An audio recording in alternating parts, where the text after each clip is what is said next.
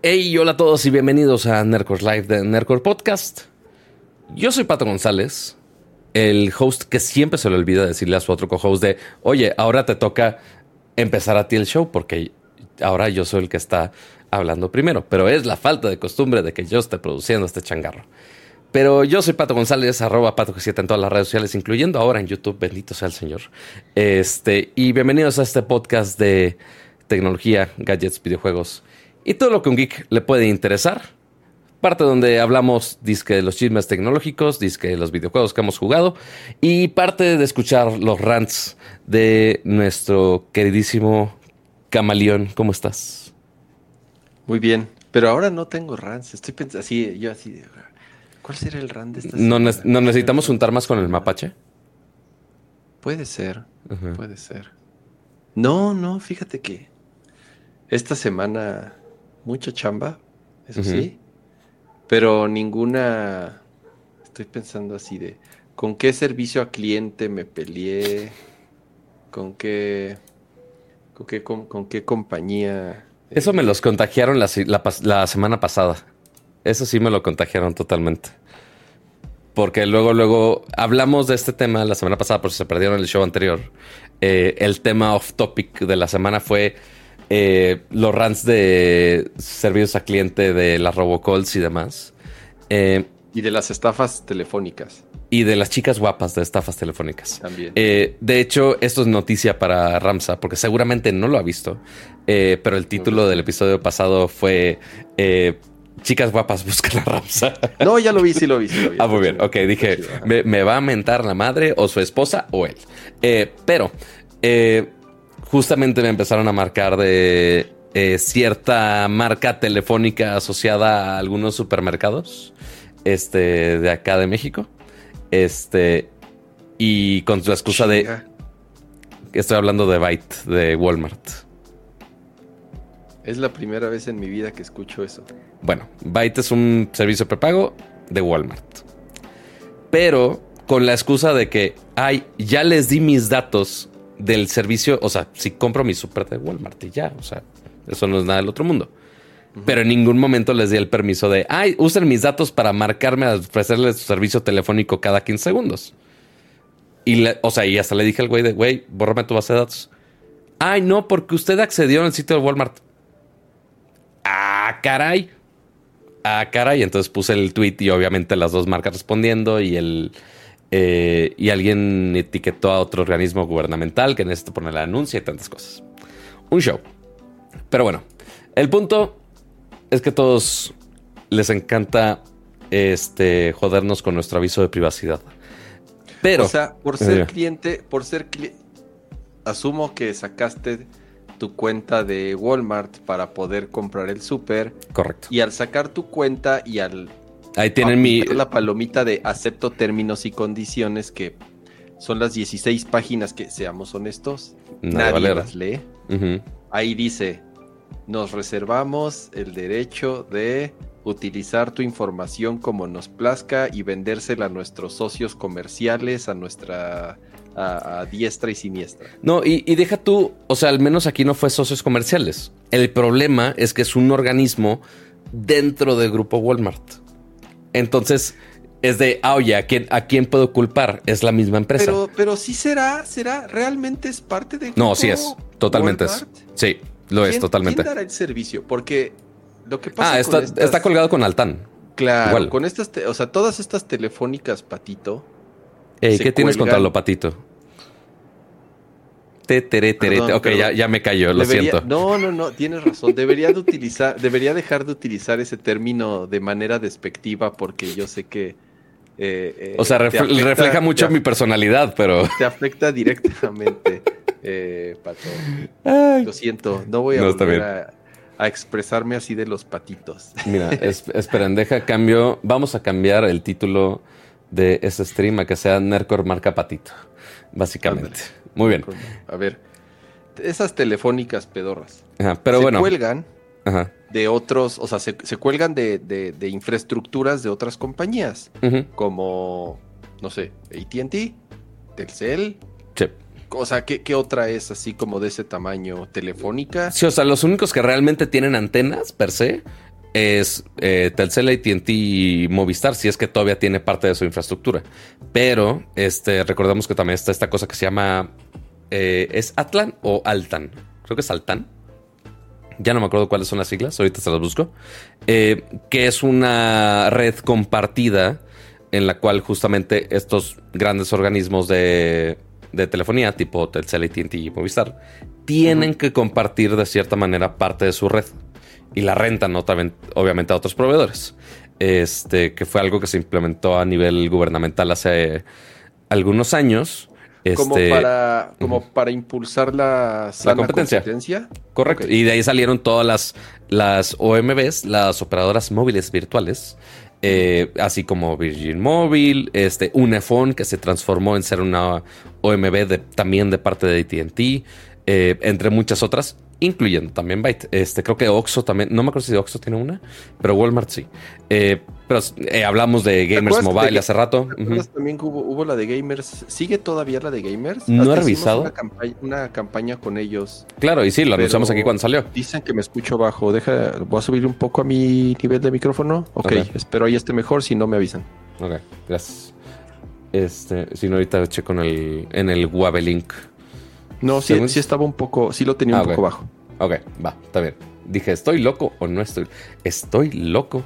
Pero aparte, ¿saben por qué estoy loco? Porque no he saludado al chat en lo que va de esta bonita transmisión. Bienvenidos todos a esta bonita nueva emisión. Eh, y recuerden de dejar su bonito like porque después se les olvida. Entonces, hoy se está tomando lista con sus likes eh, y también voy a intentar recordarles durante la transmisión.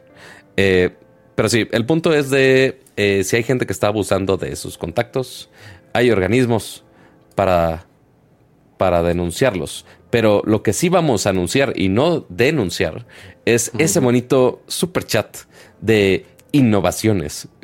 me, me encantaría que fuera así el URL así directo así solo Así que fuera el alguien que realmente se llevó ese arroba de innovaciones. Pero muchas gracias por ese súper, súper, súper chat de 499 pesitos. Muchísimas, Muchísimas gracias. Y solo, solo puso PIS, entonces. Ajá. PIS de vuelta. No mandó eh, mensaje ni nada. ni nada. nada. más saludo. Entonces, muchas gracias, innovaciones. Saludos de vuelta. Es que, o, o mira, son dos cosas, Cama. O o es nada más Piece o es un mensaje subliminal, como es nada más uno que es un One Piece. También podría ser. Tú lo dijiste Piece en inglés, entonces tiene más sentido. hoy, mi, eh, mente anda en friega, lo siento. Tu chiste estuvo tan chafa que hasta me tardé, que hasta me tardé en, en, sacar la, la relación. Oye, ahorita puso ahí algo interesante este José Gram. Dice, yo por necesidad de trabajo en una zona rural usaba una línea secundaria de esas patito. el, uso del término, ello, ¿eh? ¿no? Sí, sí, sí. Y funcionaba muy bien. Y como que en este verano le bajaron la intensidad a su señal.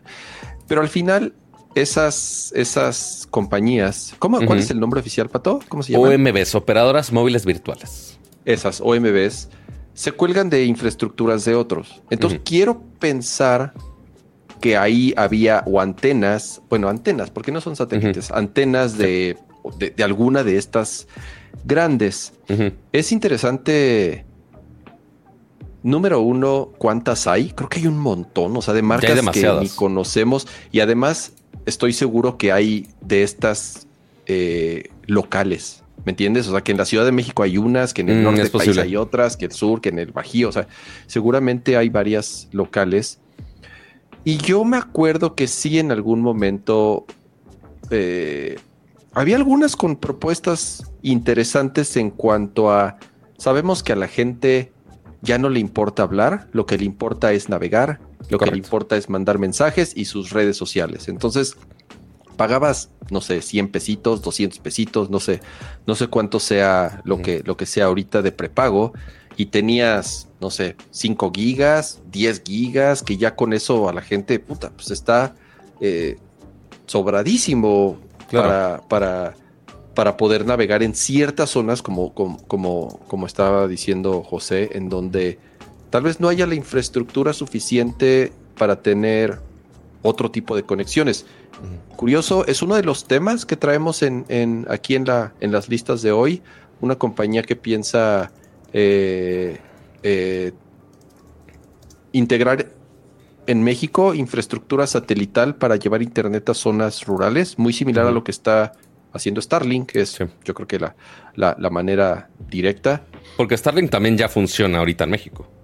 Starlink ya funciona en México, pero digamos que no tiene presencia oficial. Eh, tú puedes comprar la antena. No sé si llegue a México, tal vez sí llegue a México. Yo conozco algunas personas que, que tienen su antena de Starlink. Pero bueno, al final del día pagas en dólares a Estados Unidos y simple y sencillamente ya, ya eso es una barrera. O sea, si es para cierto usuario muy nerdo, muy geek, que sabe exactamente eh, cómo hacerlo. Esto no, esto al parecer es una forma un poco más accesible. Tengo ahí algunos, eh, eh, digo, algunas, algunas cosas que se me ocurren platicar al respecto, pero bueno, es, está relacionado. Pero al final, como por qué elegirías ¿Elegirías? ¿Elegirías? Sí. Una compañía de esas. Eh, si tienen. A lo mejor si tienen precios atractivos. ¿no? Ahorita no sé totalmente quién, los tenga y por qué, por qué los No, y, o sea, y se ven los números. O sea, realmente sí son muy baratas. Este, y aparte que tienes mucha flexibilidad, te dan. Aparte que es muy barato, sí se centran de repente en datos y de repente te dan paquetes interesantes. Este, y desde cosas de un mes o hasta gente que es nada más o el día o la semana, este, y que es cuando tienen dinero. Eh, y pues sí, o sea, por, por esa misma razón, organismos como ATT, tú dirías, ah, gran ATT, pues no, no tendría por qué tener otro servicio aparte, pero tiene por aparte el servicio de un iPhone. Sigue siendo de ATT, pero funciona como OMB. Y de esa manera ofrece precios más baratos y planes más más flexibles que con planes mensuales y esas cosas. Entonces sí se pone interesante cómo el mismo organismo usa OMBs para tener eh, una mayor variedad de productos que lleguen a precios más accesibles que mucha de la población sí busca. O sea, habrá muchos que están viendo Nerdcore y que tienen eh, su amigo kit, habrá algunos que tienen su, eh, su plan mensual. depende totalmente el caso, pero si hay de varios. Ahorita pongo una encuesta a ver si usan prepago o pospago, como le llaman. Updates. Un par de updates. Dice Francisco Jiménez, yo estoy ya usando Starlink, pago en México y además me facturan. y sí, ah, o sea, se acabo de estoy estoy leyendo una nota que está en Wired, la cual es de abril, tampoco es que sea nuevo. Yo me quedé yo me quedé con, ese primer lanzamiento de Starlink. Eh, y dice, el equipo tiene un precio de lista normal de 8.300 pesos mexicanos. Y está, estuvo en promoción, no, de hecho ya se acabó la promoción, lo bajaron a 6.225 pesos. Ok. El costo mensual cuesta 1.100 pesos estoy pensando, 1100 pesos. Sí, definitivamente es más alto que lo que pagarías por un broadband. Me encantaría saber, eh, eh, Francisco, ¿por qué usas Starlink? O sea, está cool la tecnología. O sea, sí, para presumirla, claro, está bien divertido, pero es como de. But Aquí es donde está el meme de Ryan Reynolds de. ¿Pero por qué? ¿But why? Claro, por eso, o sea, es una tecnología increíble para las personas en donde que viven en un lugar en donde no existe la infraestructura, en donde no hay fibra óptica, en donde a lo mejor no te quieres conectar por, por, cobre si es lo único que hay por allá.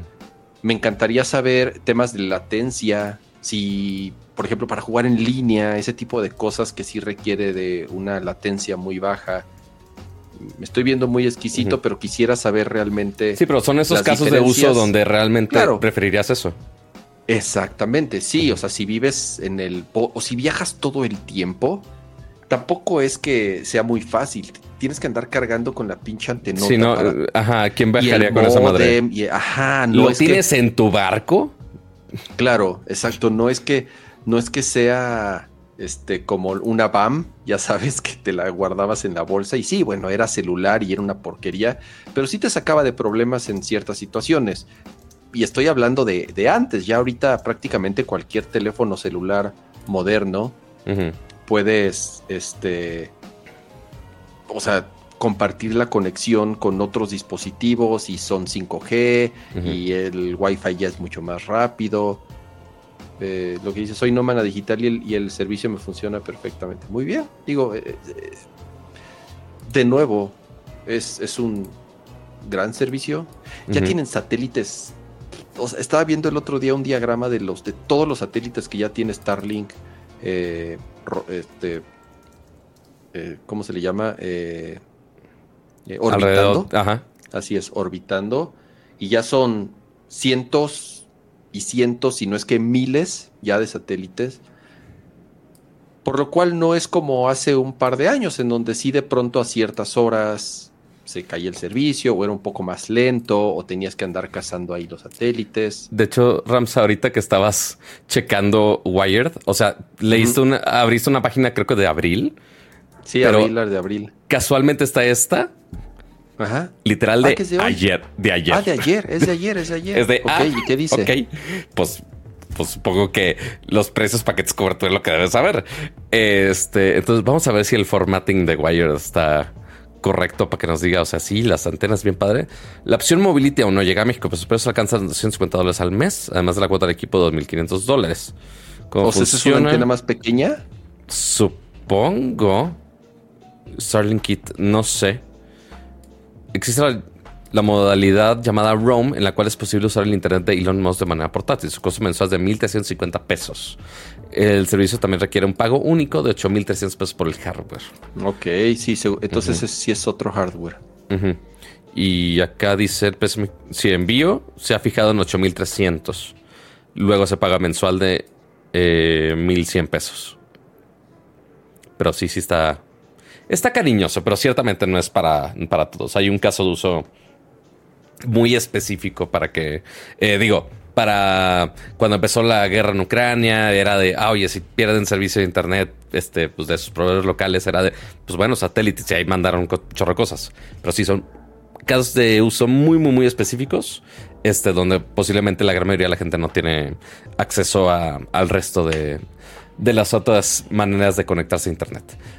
Así es. Pero Y yo creo, ya que estamos hablando de esto, de una vez hablamos de, lo que les estaba diciendo. Es una de las noticias que teníamos eh, aquí. Y es de una compañía que se llama Astranis. ¿Quieres, ¿Quieres poner en browser la liga que puse ahí en el, en el documento, Pato? Déjala pongo. Tienen ahí un video y algunos datos ahí interesantes y quién es la, familia, la familia, quién es la compañía con la que se asociaron en México para poder echar a andar este proyecto. Astranis es, es, un, no es un, no, sé si llamarle startup, es una empresa de tecnología en Estados Unidos la cual eh, diseña satélites y lo que ellos dicen es que son satélites, bueno, por lo menos el, uno de los diferenciadores que tienen es que los satélites que ellos diseñan y lanzan son muy... No, el, la liga que sigue, la última, la que dice Astranis. Ah, ya vi, ya vi, ya vi. Ahorita la cama, voy. Eh, son satélites muy pequeños, por lo cual son eh, más baratos de fabricar, más baratos lanzar y digo, me imagino que ya arriba desconozco o no tengo así, no sé exactamente pues cuánto tiempo de vida pueda tener un satélite ya en, en órbita y que no se convierta en basura espacial.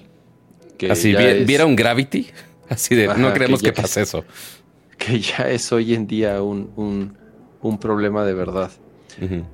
Lo que ellos dicen es o lo que quieren, y por lo menos como lo están vendiendo, es que en estas zonas rurales, en donde aproximadamente piensan darle enlace a 5 millones de, a 5 millones de mexicanos y hablan muy, en particular de zonas en el, al, sur del país, eh, en la península de, Yucatán, eh, Chiapas tal vez, y a bajo costo.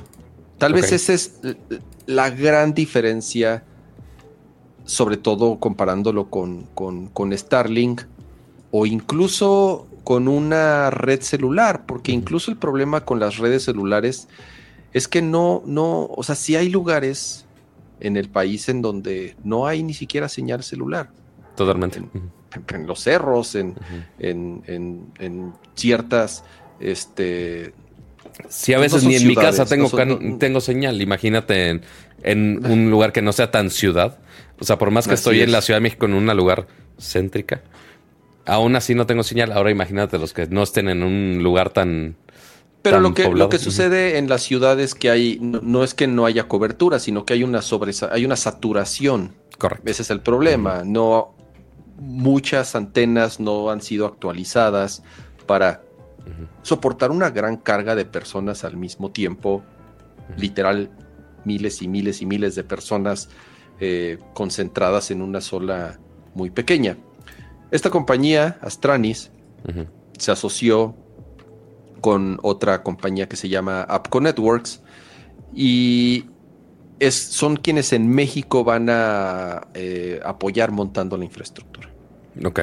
¿Qué es? Es así como están obviamente los satélites, pues que necesitas una antenita tipo como la de Sky que, pones, que pones en, en tu casa y obviamente esto puede servir sobre todo para las escuelas rurales, en donde sobre todo se sufrió mucho y es donde nos dimos cuenta en, cuando fue la pandemia, en donde, pues, aunque las, aunque, ok, aunque podían hasta cierto punto resolver los temas de conexión en las escuelas, pues los niños y las familias en sus casas no, no tienen computadoras o no tienen, o, o ponle tú, tienen un teléfono o una tableta compartida, no sé, o sea, son situaciones de con tecnología limitada sí, desgraciadamente muy tristes y, sufrieron mucho en temas de conectividad, de comunicación y, de, educación, porque pues, los niños no, no, acudían a la escuela.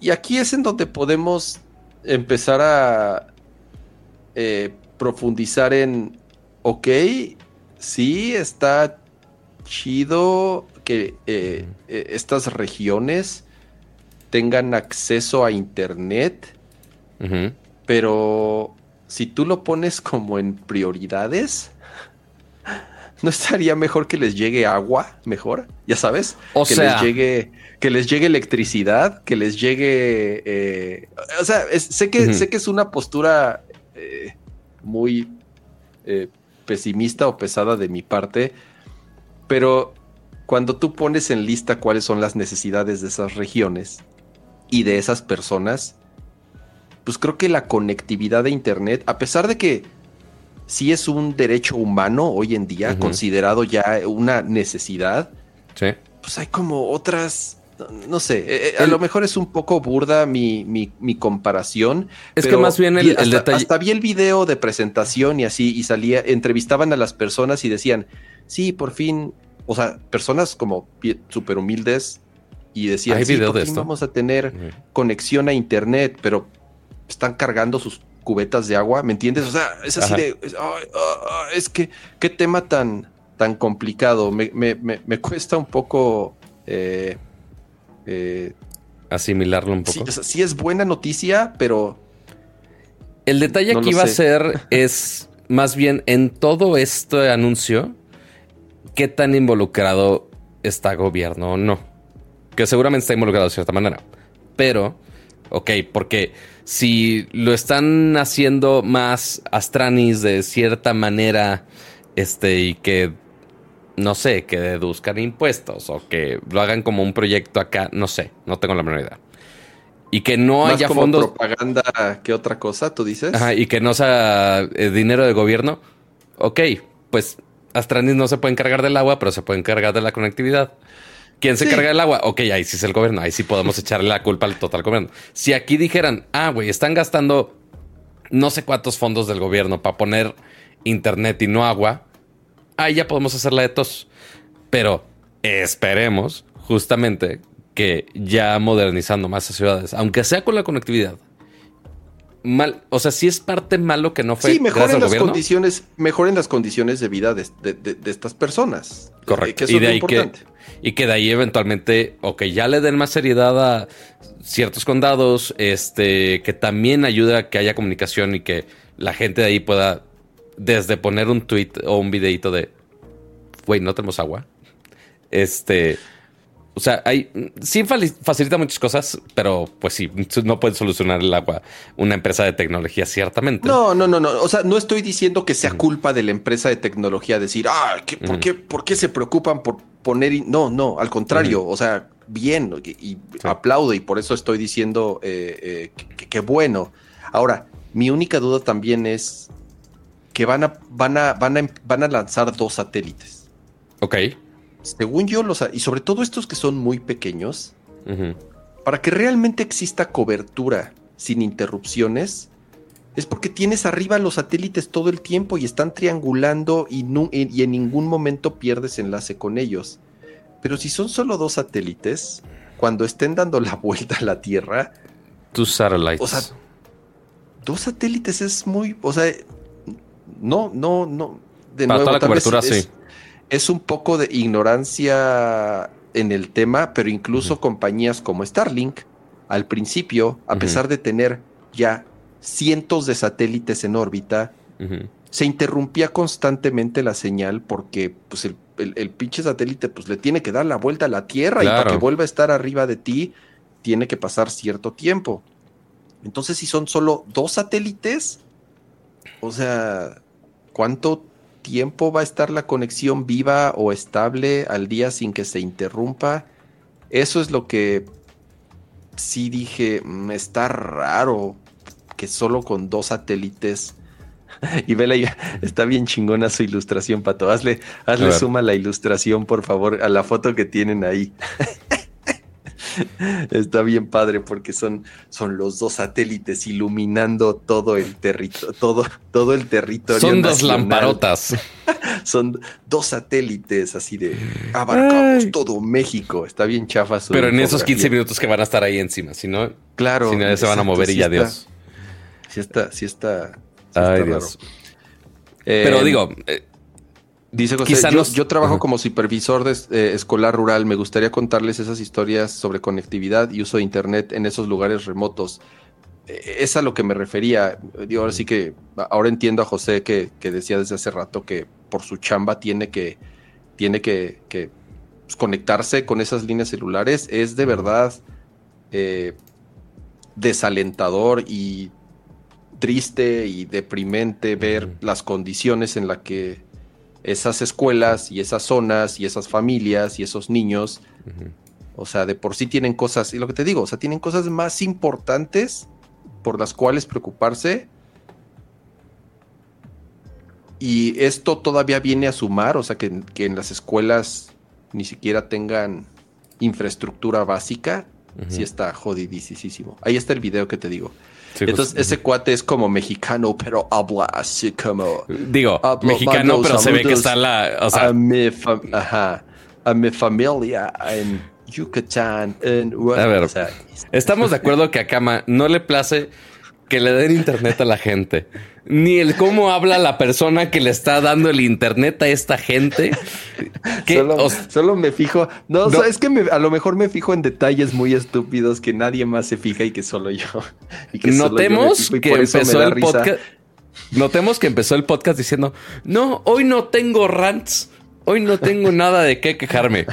No, se lo guardó todo para los pobres las pobres personitas de áreas rurales que no tienen internet. Si, no, si no me pareciera interesante lo que están haciendo, no lo hubiera puesto en los, en los, en los eh, temas de los del, y como dice también así están atorados por este por el camino que estaba en malas condiciones o sea sí o sea claramente hay muchas cosas mal pero la ventaja de oye cómo puede llegar al menos uno de los servicios básicos que como dices que sean eh, derechos humanos que tengan acceso más fácil. ok, pues ya tenemos algo que es inalámbrico y que sí puede llegar ahí. Una tubería de agua con condiciones rurales, ok, sí está medio, medio fregado, pero el Internet bendito sea que es inalámbrico y que se puede transmitir de otra manera. Este, entonces, justamente lo están aplicando así. La electricidad, híjole, algunos lugares con paneles solares ahí medio difícil, con, a ver, con pausa, mucha dificultad. O sea, eh, eh, es lo que te digo, o sea, ve, las condiciones de esas zonas y sí, o sea, apenas hay cables, ¿no? O sea, digo, afortunadamente, pues por lo menos sí ya hay cables de electricidad y... Eh,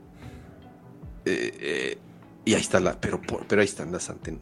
No, sé, es, es, no quiero ser, eh, no, no estoy diciendo que esto sea malo, al contrario, es, está bien, pero también como que tal vez el video no, no, no, no te transmitió tanta conexión. No me, ajá, como que no me transmitió el, estamos verdaderamente resolviendo los, este, o sea, pro, está resolviendo su problema, que es sí, instalar satélites y vender servicio de Internet.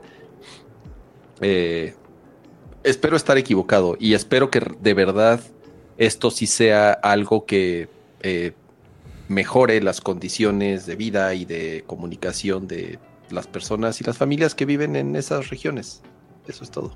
Digo, eventualmente que haya más tipos de conexiones y más tecnología dedicada a México está chido. El cómo las aprovechamos, ahí el detalle. Habrá que esperar a ver cómo. Uno, el deployment ya para 2024. Eh, al menos supone que estos dos primeros satélites va a ser 2024. Este. Conste que Kama ni, se tocó el corazón por los niños de la escuela que ya van a poder googlear cosas, pero no, ni eso. Eso está increíble. Yo por eso empecé diciendo que el tema de, que las escuelas tengan la infraestructura básica para poder dar educación de calidad. Eh, y, habrá que ver también cómo. Eso, eso, mira, lo aplaudo, lo, aplaudo de verdad. Y habrá que ver cómo también se financia todo eso, pero seguramente saldrán más detalles más adelante. Pero mira, Gama, por mientras, la encuesta que pusimos, ¿qué servicio tiene en celular? 55% usa prepago y 45%, al menos de los que escuchan Nercor, usan prepago en lugar de pospago, que sí es un número o Sea, mitad y mitad, me parece, me parece esta encuesta extraordinaria. ¿Por qué? Porque a nivel nacional es como 95-5, para que te des una idea. 90-10. O sea, es, y me refiero a la gran mayoría, es prepago y no pospago. Al contrario, pospago somos Nada. O, nada. Y nos castiga, y, además nos castigan chingue y chingue, o sea, este, para, renovar. nuestros, para renovar nuestros, nuestros planes. Eh, muchísimas gracias, Raúl Jesús, por ese super chat. Mi esposa fue maestra de preescolar en zona rural el ciclo pasado y se llevaba mi modem de Blue, de Blue Telecom que nunca he podido cancelar.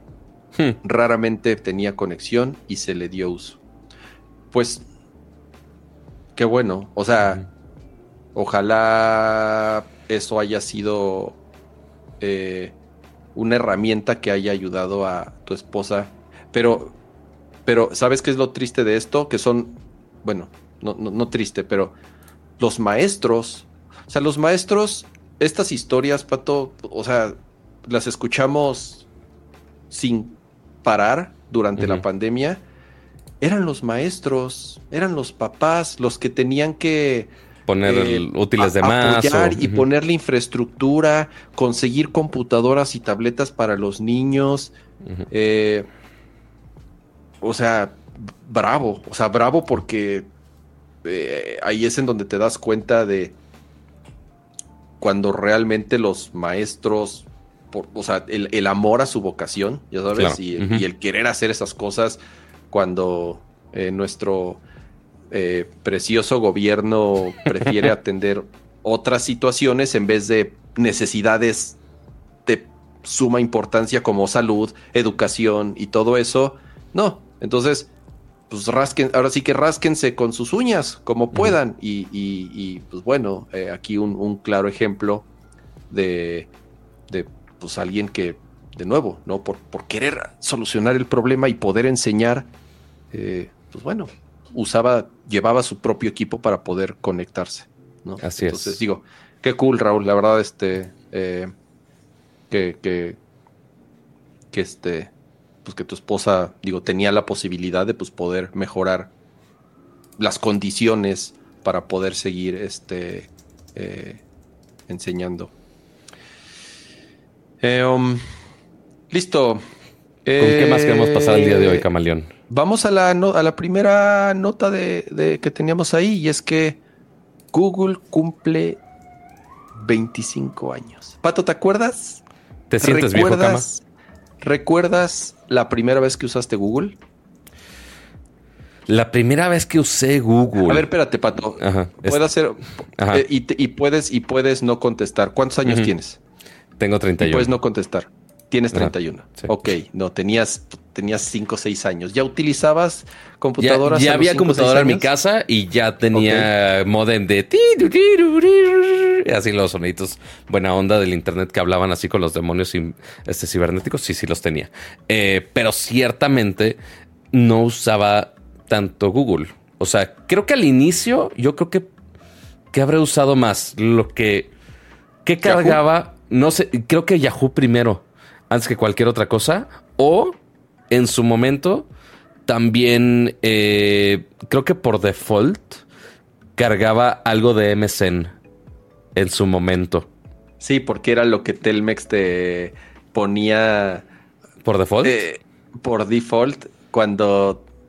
Altavista también. bueno, yo, usaba Altavista. Ese era el que más. Ese yo era el que más usaba. Yo utilizaba Altavista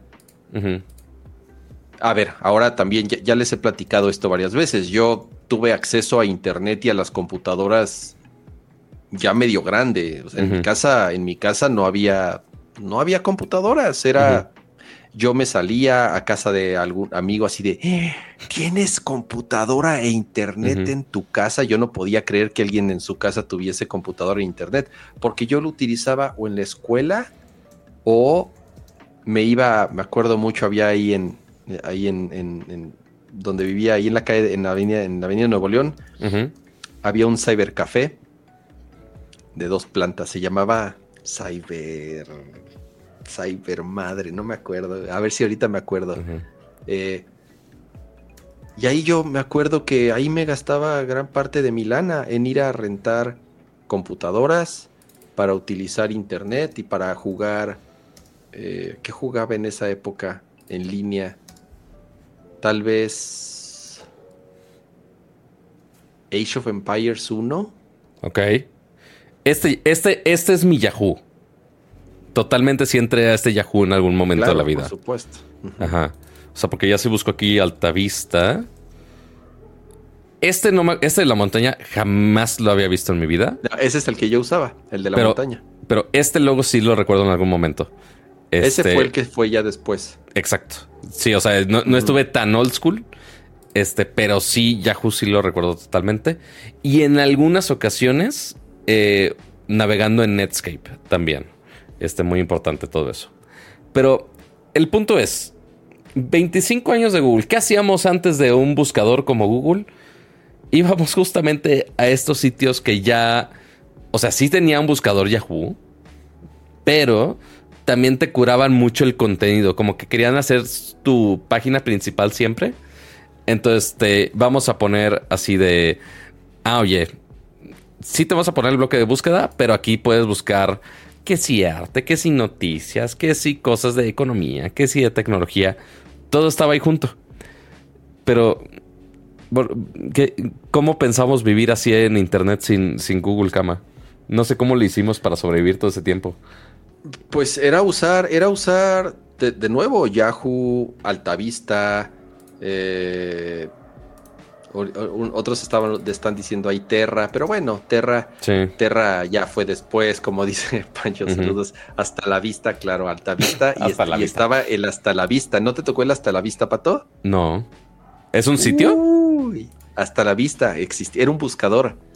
Ok. Ya no existe, yo creo que ya no existe. Pero deja a ver si existe una imagen. Era Altavista y hasta la vista. Era así, diseño de hackers, ya sabes. Ok, no lo Vista encuentro. punto bo- eh, punto com y después se convirtió en hasta, hasta la vista.vox.sk.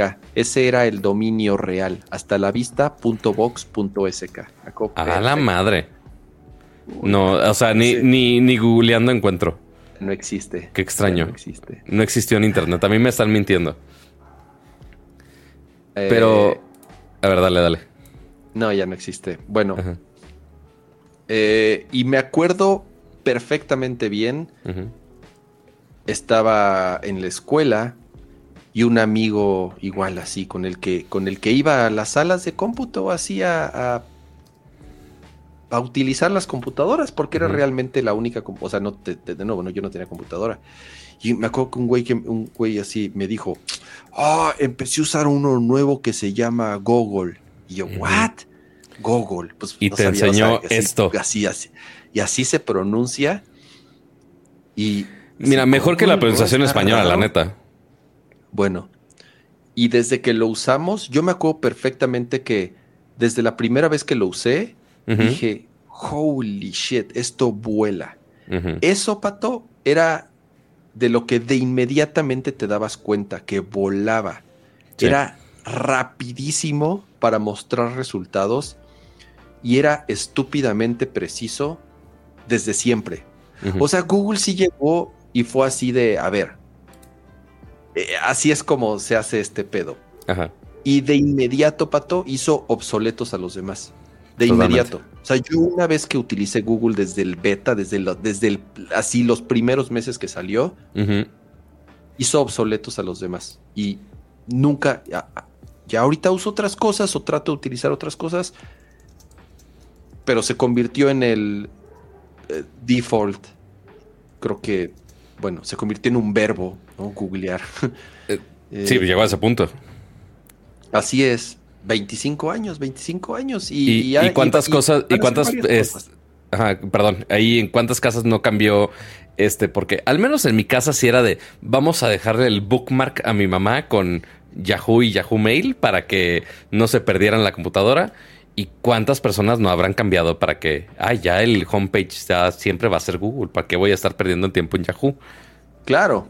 Bueno, Yahoo, perdón. Así Yahoo Mail, yo, yo, yo, yo siempre fui Hotmail.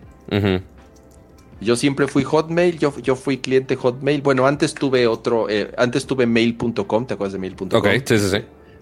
Eh, y antes, y también llegué a tener cuenta de... No, de mail.com, de Hotmail. Sí llegué a tener Yahoo, pero nunca fue mi, mi principal. Pero ¿te acuerdas cuando lanzaron Gmail? Que además solo era por invitación. Era por invitación Y ni siquiera era un servicio real. Para los que no saben, eh, Gmail empezó como una broma de April Fools. Todos los primeros de abril, ahí es el Día de los Inocentes en Estados Unidos, y una de las bromas fue, ah, vamos a hacer Google Mail que se va a llamar Gmail. Y pues la broma se fue muy lejos y ahora es el uno de los productos más usados de, de todo Google. Este, pero sí, desde, desde entonces. No me tocó que, que fuera por invitación. Yo creo que ya me tocó ya cuando no había invitación y ya migré mi Hotmail a que fuera un Gmail. Yo me acuerdo igual perfecto cuando salió Gmail, porque es cuando trabajaba en Atomics. Mm, ok. Entonces, eh, en algún momento lo empezamos a platicar de, ¿ya vieron Gmail? Ay, güey, Gmail, Gmail, Gmail.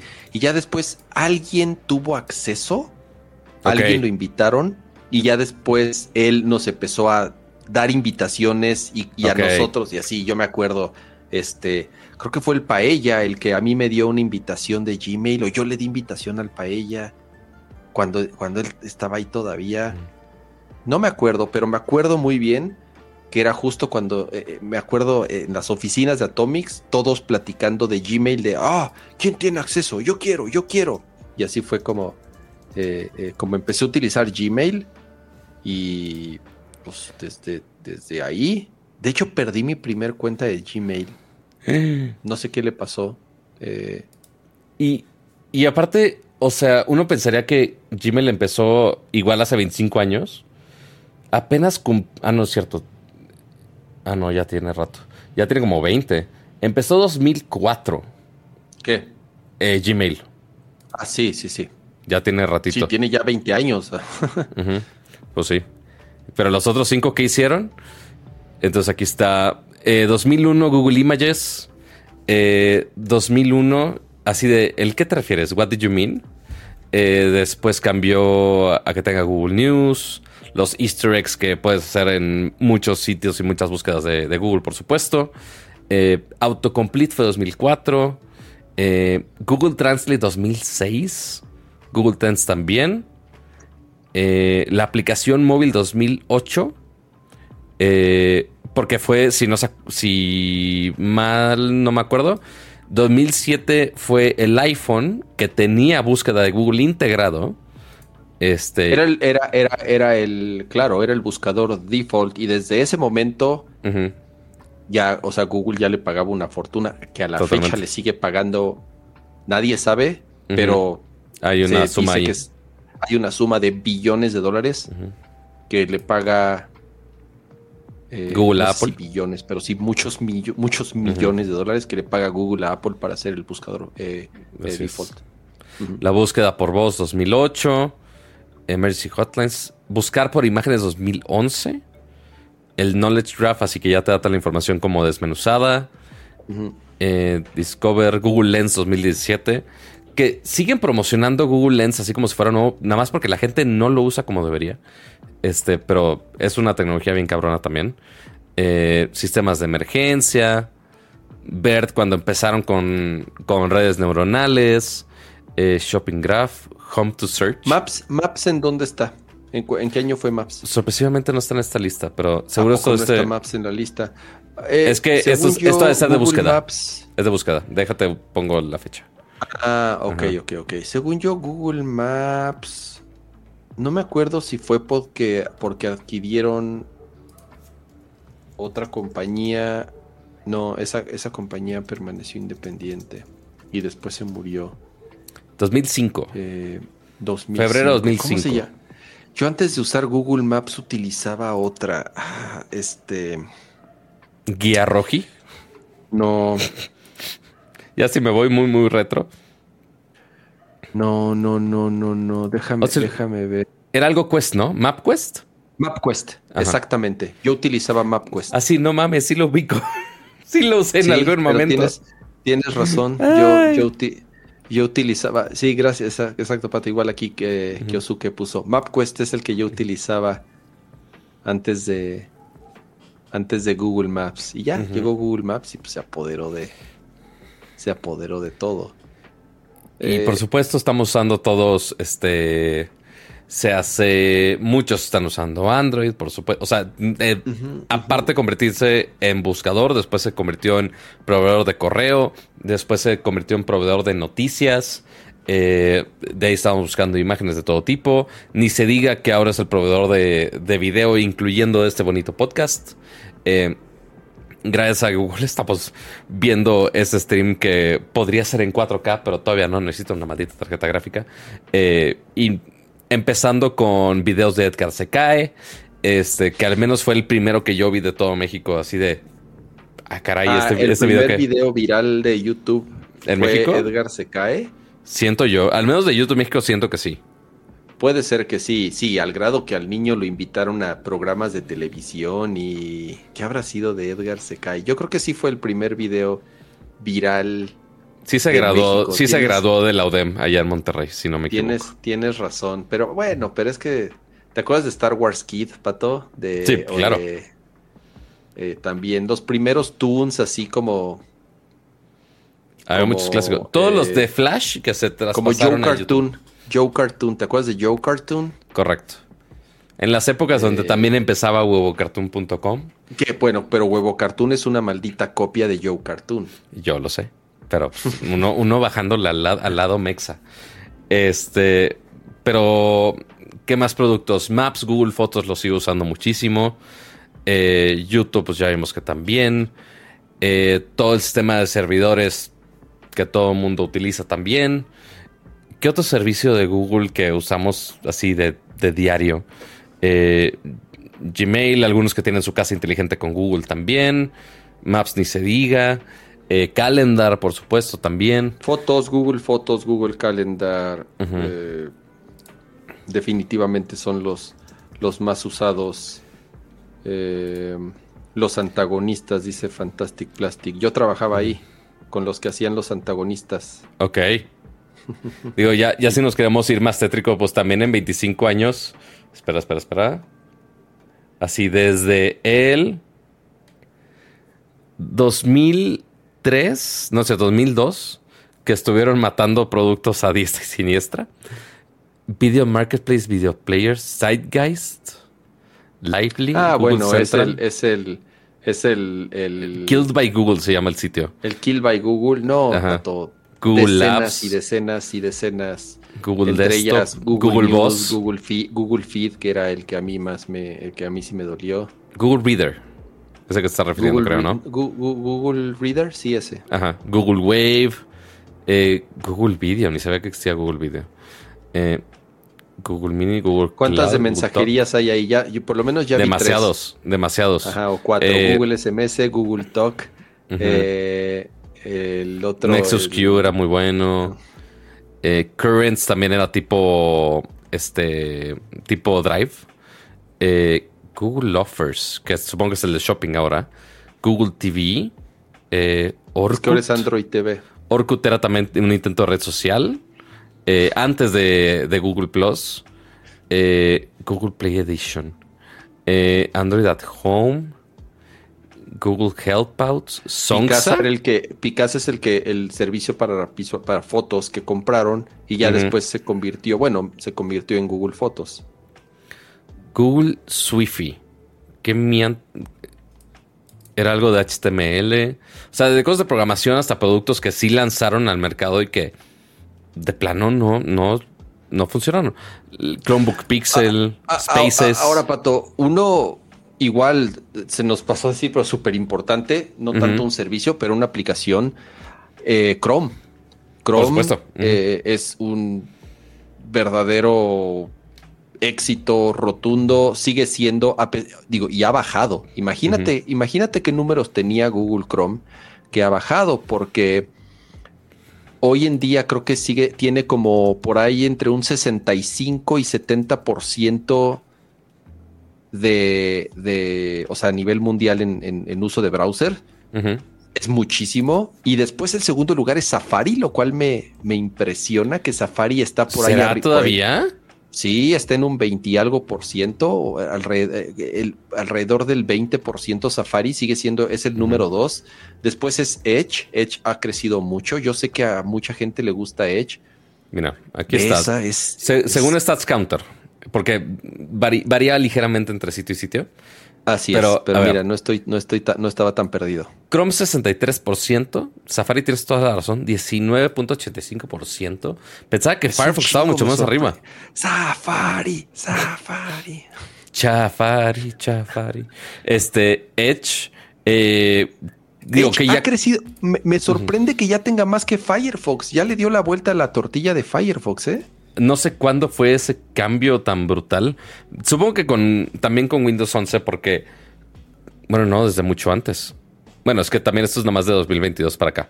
Eh, pero sí, también con las últimas integraciones de Windows que tienes Edge en vez de Explorer, pues ya era un navegador mucho más moderno que tenía cosas más interesantes y propositivas y que funcionaba y que sigue funcionando. La verdad es que no está nada mal hecho ahorita, eh, pero sí, a comparación de Chrome, pues nada que ver.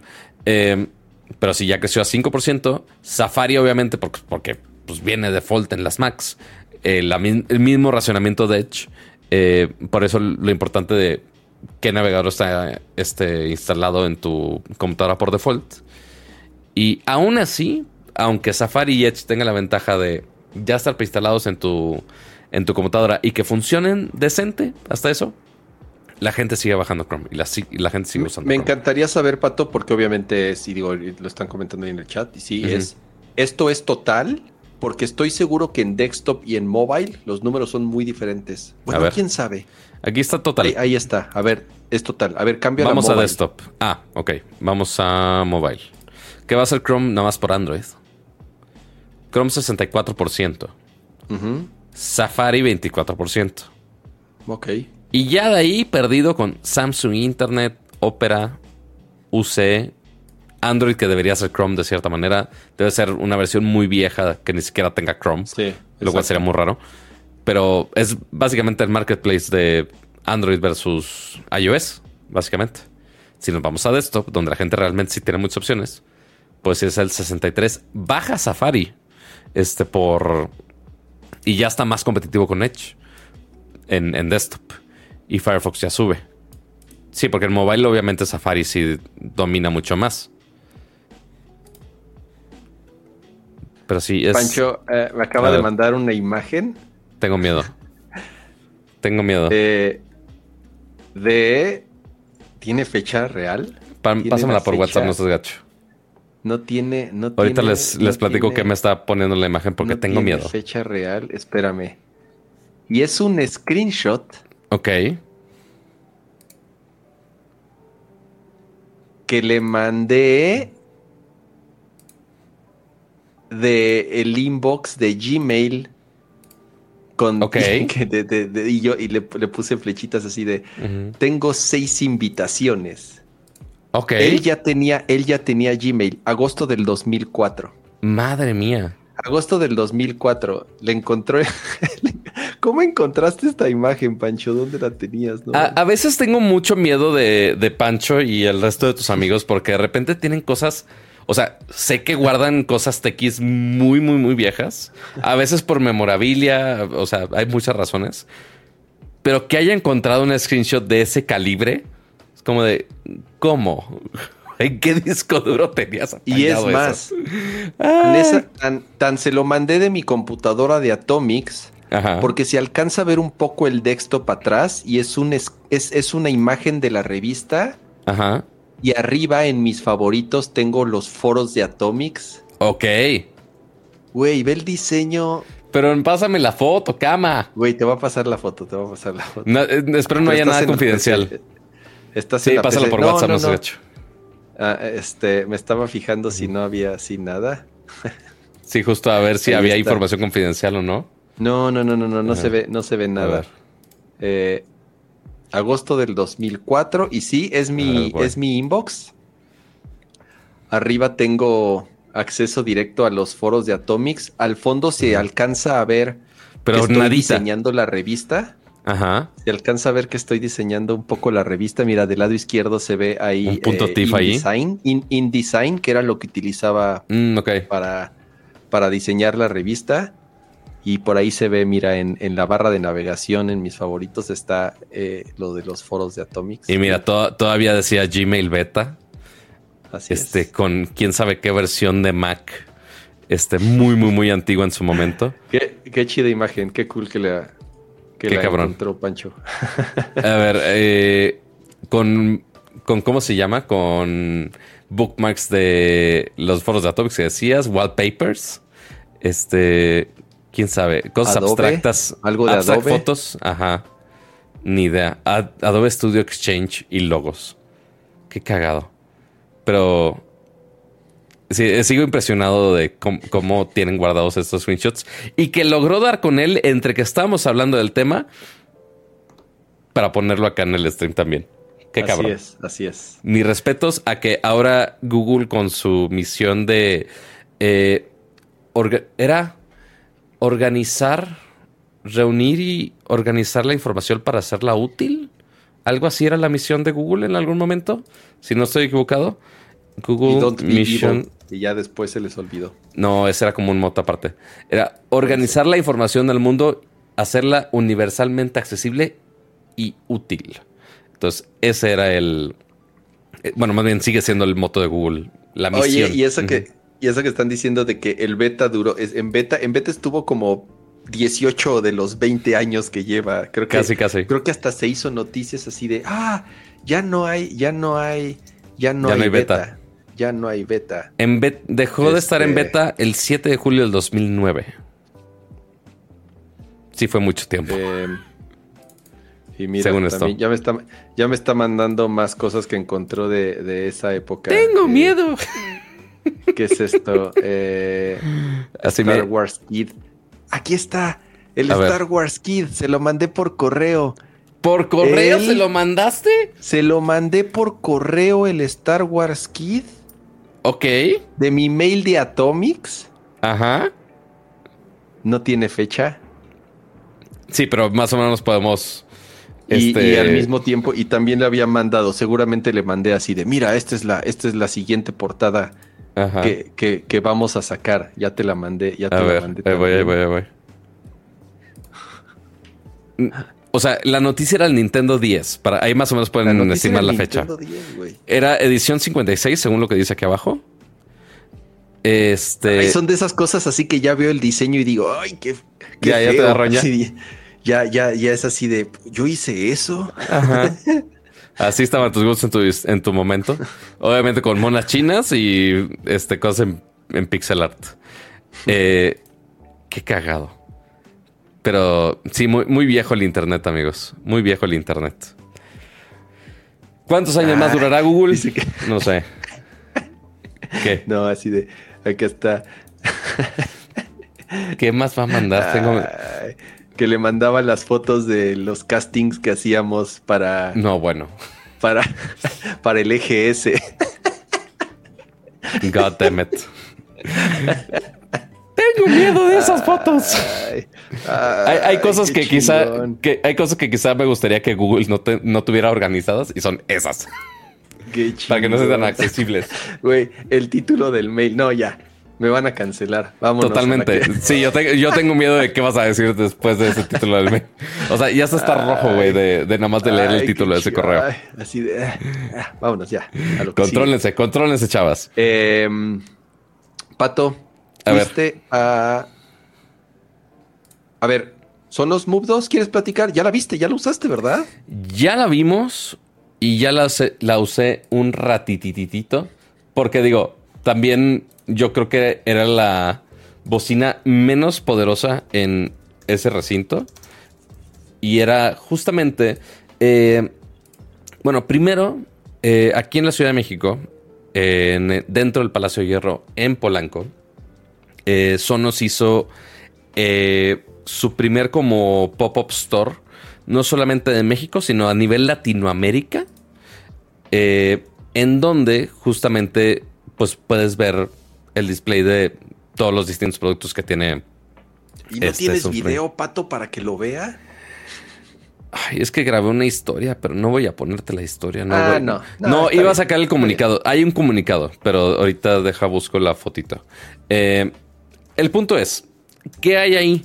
¿Qué puedes hacer para los que seguramente eh, siempre les platicamos de las bocinas Sonos y son increíbles, pero una cosa es contárselas y otra es que puedan realmente escucharlas, ¿no? Porque pues, as- así que chiste, ¿no?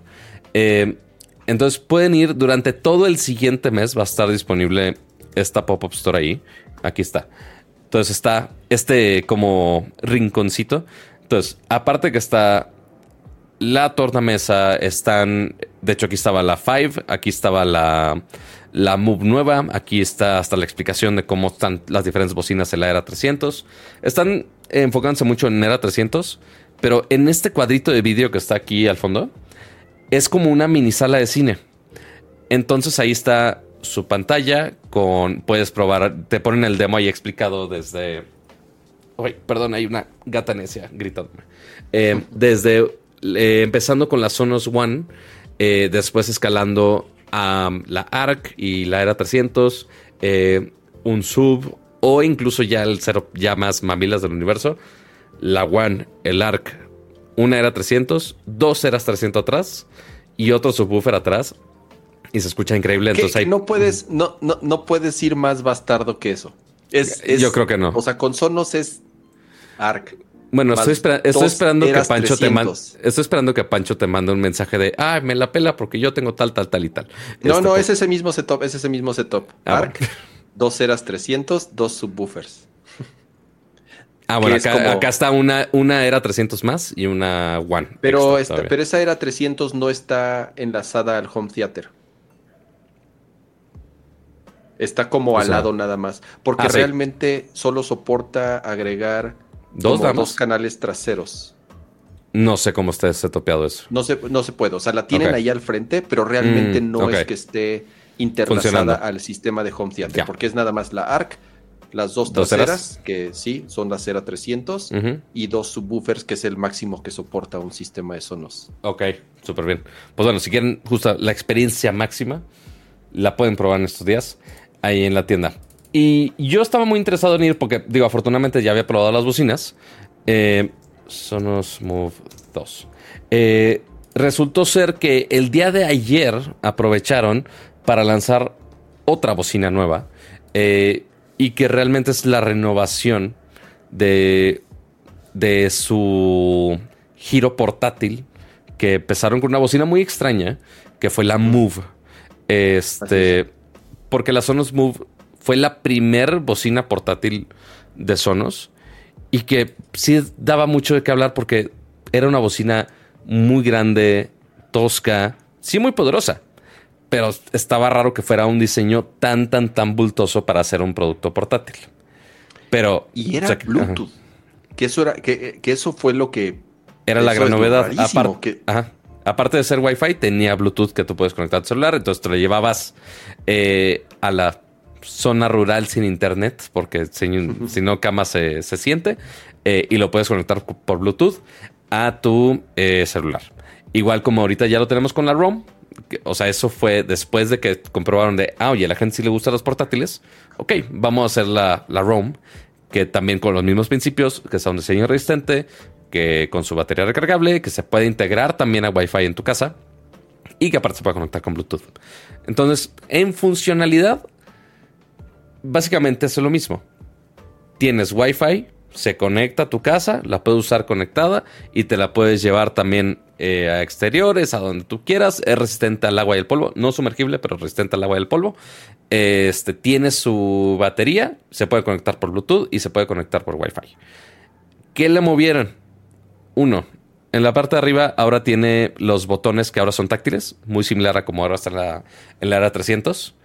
Eh, ya tiene un conector de USB-C en la parte de atrás, que incluso hasta lo puedes usar de batería externa eh, o de accesorios por si la quieres conectar a una tornamesa o algo así con, puerto auxiliar o no sé qué quieras poner. Sí, o si quieres conectarlo por cable. Eh, Exacto, para cargarlo porque es válido que si no, que si, para ahorrar batería, no utilizar la conexión Bluetooth del teléfono, entonces la puedes conectar, si tú tienes un teléfono con, con salida de audífonos o con un adaptador, la puedes conectar directo por cable. Exactamente. Eh, lo de la batería sí mejoró bastante. La generación pasada eran 11 horas de batería, que nada despreciable. Pero ahora, en el mismo tamaño, y si no me equivoco, también es el mismo peso, pesa 3 kilos. Eh, ahora dura hasta 24 horas de batería, lo cual está increíble. Eh, y ahora, Oye, en cuanto a audio, ¿qué cambió? Que eso es lo más importante realmente. Es que ahora ya es estéreo. Antes la versión, la, la Move regular, que creo que nada más le bajaron de precio, solamente era un solo canal. Pero ahora ya tiene sonido estéreo en la misma bocina. Este, esa es la gran diferencia en cuanto a mejora auditiva. Pato. Eh, y, siempre, y siempre se los he dicho, realmente no. A veces, más que una bocina más grande, hace más diferencia tener sonido estéreo, o sea, o dos bocinas más pequeñas o tener sonido estéreo real. Ahora, ah, los canales, pues, aunque sea estéreo, están, están muy cerquita. Tal vez no te vaya a dar el, el, la, el, rango, la amplitud, que es como si tuvieras una separación física, pero sí es algo que definitivamente van a notar de inmediato en comparación de la pasada. Ya el hecho de que en una sola pieza tenga sonido estéreo. Pero ¿sabes qué van a notar también en el, en el chat? Así, así como van a notar con, con la Move 2 que está en color negro, está en color blanco, similar a la Move original, pero ahora está en color... Está bien cool. Y ahora está en color verde olivo. Y ahí, ahí es el color donde puedes notar de, ah, mira, sí es la 2, vamos a presumir que es la 2. ¿Y sabes qué también pueden presumir que tienen en color verde? Eh, primero, muchas gracias a Alex LR que regaló 10 membresías de Nerdcore Podcast. Muchísimas, muchísimas gracias. Y ahí de los que se ganaron esa membresía y que ahora se ven en color verde, no es verde olivo, pero un verde suficientemente cerca. Eh, Octavio A, Sergio Leiva, eh, Diego de la Cruz. Sergio Leiva sí, sí, estaba, entonces no se había resuscrito. Diego de la Cruz, Uriel Luna, Gerardo Estrada, Mario de Pau. Rainy Damián, eh, Reinhard Schneider, eh, Azarael. me ponen nombres muy complejos. Y Jesús, Barrera. Y Jesús Barrera. Much, mucha felicidad por su membresía. Igual si quieren pasar el favor más adelante, pues también se puede. Este. Muchas gracias, Alex, de verdad. Muchísimas gracias. Y, y, a ver si yo creo que gracias a ese superchat vamos a tener que probar cierto código que estuve jugando el fin de semana. A ver si logro que se actualice. A ver. Uh. Este. Muy bien. Pero bueno. Esa es la Move 2. Que esas son las principales ventajas, las principales diferencias. Eh, la base cambió un poquito. Eh, es, lo mismo, es un arito donde lo pones y ya se carga. Eh, Está chida, porque es o sea, es, se carga de manera no inalámbrica, porque sí tiene unos pines pero, no tienes que tú conectarlo, pues. Y es muy fácil. Tiene una agarradera en la parte de atrás. Eso está bien chido porque e, e, es muy ergonómica. Con esa agarraderita la, levantas y, no hay que desconectar ningún cable. Es muy fácil quitarla y ponerla. Eso es, muy práctico, aquí está. la verdad. Sí, mira, aquí está la basita y nomás tiene esos pines en la parte de atrás que ya nada más con poner la bocina ya se hace contacto inmediatamente. Y que pues el cargador también es USB-C, entonces ahí está, perfecto. Eh, ahora, ¿Cuál es el precio del juguetito? Sí va a estar disponible en México. Eh, creo que en la misma fecha eh, que en el resto del mundo. Lanzamiento mundial, así es. Si no me equivoco, es 21 de, de septiembre. Eh, ahorita busco la fecha en específico, pero sé que es, en estos días. aquí lo tengo en el, en el comunicado de prensa. Dame, dame chance a ver si lo encuentro. Aquí, aquí lo tenemos también. Aquí tenemos todo el, todos los datos. 20 eh, de septiembre. 20 de septiembre. Le, fallé por un día. Eh, pero tiene un precio de 9.999 pesos. No me acuerdo cuál fue el precio de lanzamiento del Move original. Eso sí no me acuerdo. Creo que el mismo. O muy, muy, muy similar. Porque no me acuerdo si este bajó por el por lo del dólar, ¿no? A, pesar de que este es más cara, eh, cuesta, tiene un precio más alto. O sea, en dólares sí subió. La diferencia del dólar y con lo último que hizo Sonos, que fue ajustar los precios de todos sus productos, los cuales bajaron. Por eso cuesta lo mismo o casi igualito a la generación anterior. Eh, de, cierta manera se, se compensó. Así es. Pues bueno, eh, Igual, ahorita ya la tienen ahí en la tienda de. Digo, en el pop-up store que tienen ahí en, Palacio. Todavía no lo puedes comprar, pero ya la puedes probar. Entonces ahí, si quieren darle una vueltecita por allá, pues ya sabes dónde. Y, les dicen que vinieron de nuestra parte. No les van a hacer descuento de nada, pero ya saben que, fueron de nuestra parte. Este, o si no quieren comprar una bocina, pueden o comprar una membresía en Nerdcore Podcast, les sale más barato, o también dejan su bonito like porque estamos 284 personas y hay 117 likes. Entonces, yo creo que hace falta más likes. Pero con esa esperamos lluvia de likes, vamos a la bonita siguiente categoría que según yo no les va a tronar los oídos. No, ya no lo vuelvas a hacer, pato. no, según yo no les tronó el el sonido a nadie era nomás porque era cuando yo estaba jugando. Entonces, este, ahorita no.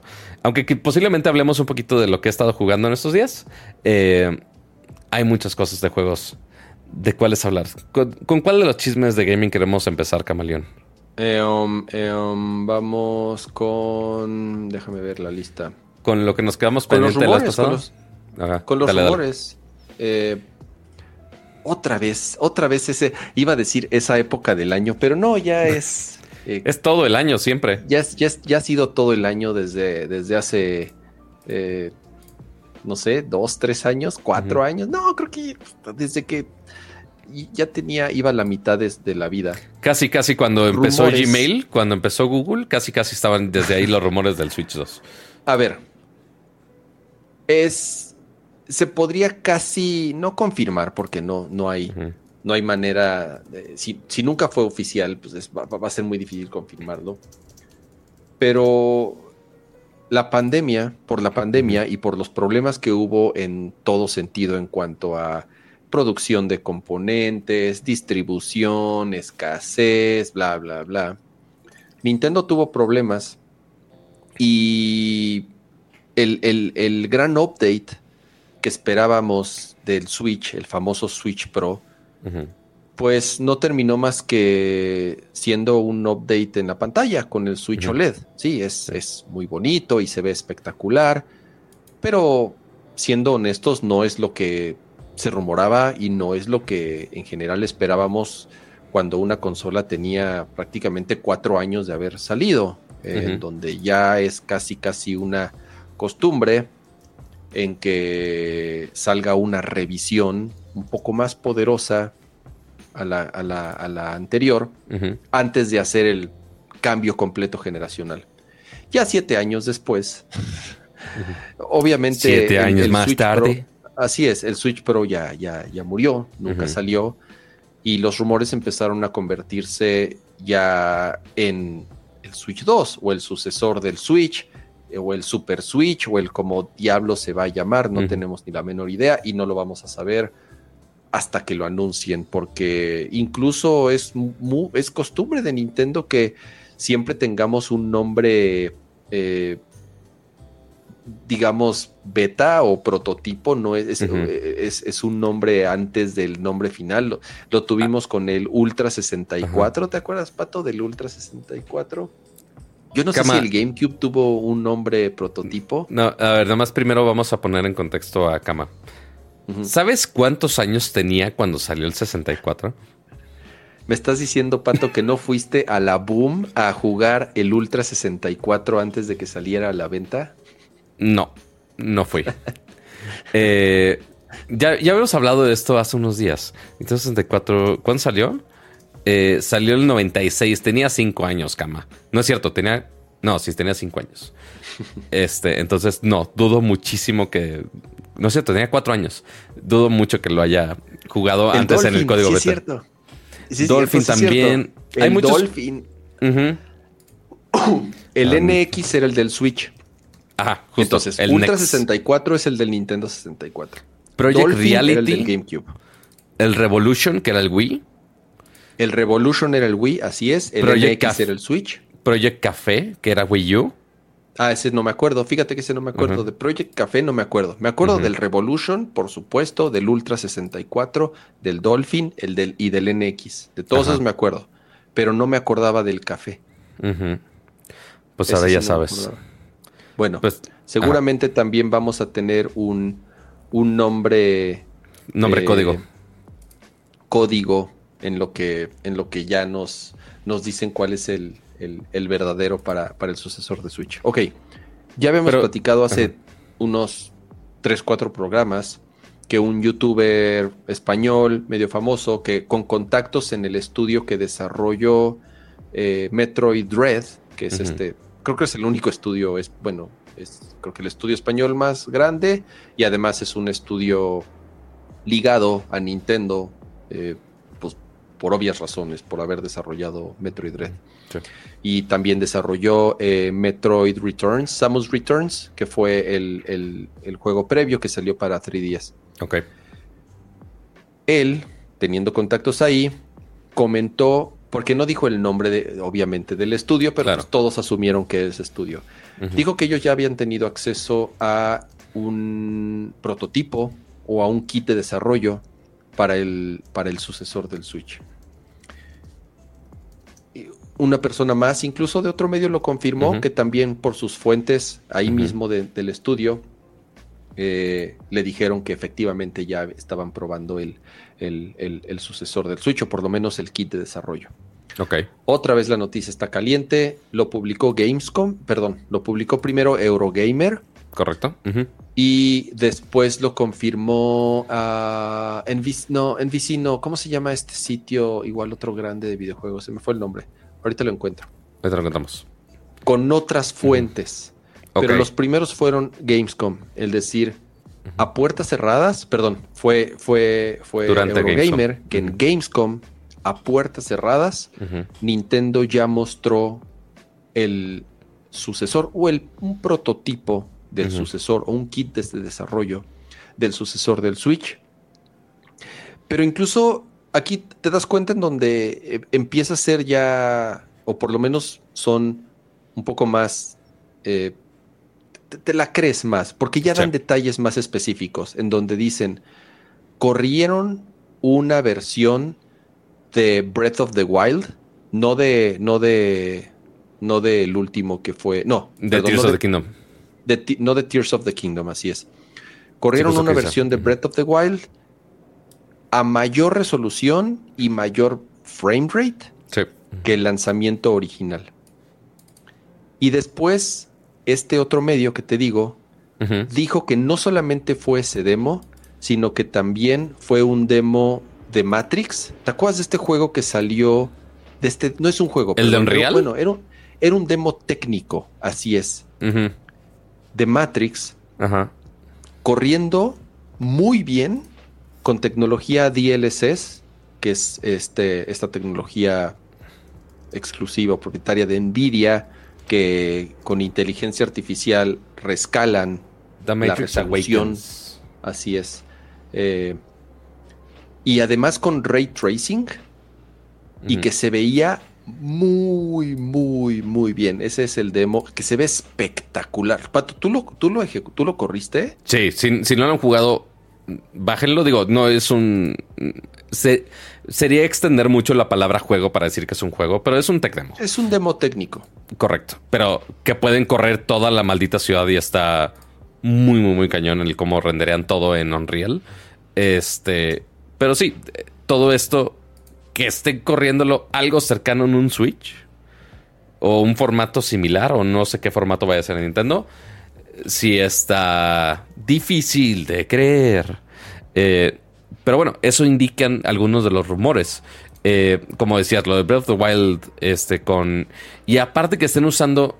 No sé si DLSS es específico de que. es- Bueno, sabemos que Nintendo sí usa, al menos en Switch, están usando un procesador que se llama Tegra, que es de Nvidia. Entonces no suena raro el que usen específicamente DLSS, que es una tecnología de Nvidia. Porque cuando vemos eso en las consolas de nueva generación, me refiero a Series X o PlayStation 5, no podemos, sí decimos ray tracing, porque eso sí es un concepto general, pero no podemos decir este algo específico de Nvidia, porque ahí están usando gráficos de AMD, básicamente. Entonces, pues sí son las tecnologías. RDNA es lo que se podría usar este, con las consolas. Pero Nintendo es el que realmente podría sacarle ventaja a lo que tiene Nvidia en sus procesadores, pero quién sabe en alguna nueva versión. Eh, habrá que esperar a ver qué versión de procesador lanzan por allá. Eh, Eh, del- es- es- y es lo interesante saber si es un chip nuevo desarrollado exclusivamente para este sucesor del Switch. Porque el Switch original está- utiliza un Tegra que ya era Sí. viejón correcto. y es un chip que se utilizaba ya en otros dispositivos. No era un chip que se diseñó específicamente para el Switch. Pero a ver, después de... ¿Cuántos millones de unidades lleva el Switch vendidas? ¿Ya llegó a 100? Creo que ya había rebasado o estaba por rebasar las 100 millones de, uni- de- de unidades vendidas. Cuando llegas a esos números y te llamas Nintendo, Ujú. Te puede Ya- valer más todo lo demás. Exactamente, ya podrías levantar la mano y decir, oye, ¿y si en conjunto diseñamos un chip exclusivo para el sucesor de la que seguramente será la consola más vendida en la historia en unos años? Obviamente tiene todo sentido. Además, la tecnología de DLSS ya está muy cabrona, Pato. Yo, Sí. a mí sí me tocó el brinco, sobre todo de la primera a la segunda generación. La primera generación de DLSS quedó a deber, tal vez porque estaba todavía muy en pañales y también porque los developers no sabían realmente utilizarla y realmente aprovecharla. Pero el brinco de la, al 2, ya no se diga 3, está muy cabrón, pato. Ya hoy en día te podría decir que no sacrificas, al contrario, son puros beneficios. Si en vez de estar corriendo un juego en la resolución nativa, sacrificando frames, lo corres a la mitad de la resolución o 30% menos resolución, pero escalándolo con DLSS, te puedo asegurar que gran es muy difícil notarlo. Sí, podrías contar píxeles y hacer un análisis aquí, este eh, eh, nivel. Eh, Digital Foundry aquí. Digital Foundry, como para decir, ah, bueno, aquí podemos ver cómo la textura se está interpolando, bla, bla, bla, bla. Que, que justo aquí están poniendo así el así un quote de, de Digital Foundry de DLSS a una distancia normal de pantalla se ve casi también como la como lo real. Ahí está. Yo, yo que si era, sobre todo te digo, lo notaba mucho y lo apagaba porque decía, no, se ve, se ve gacho, no se ve igual. Pero del brinco al 2 y del 2 al 3, ya no lo notas.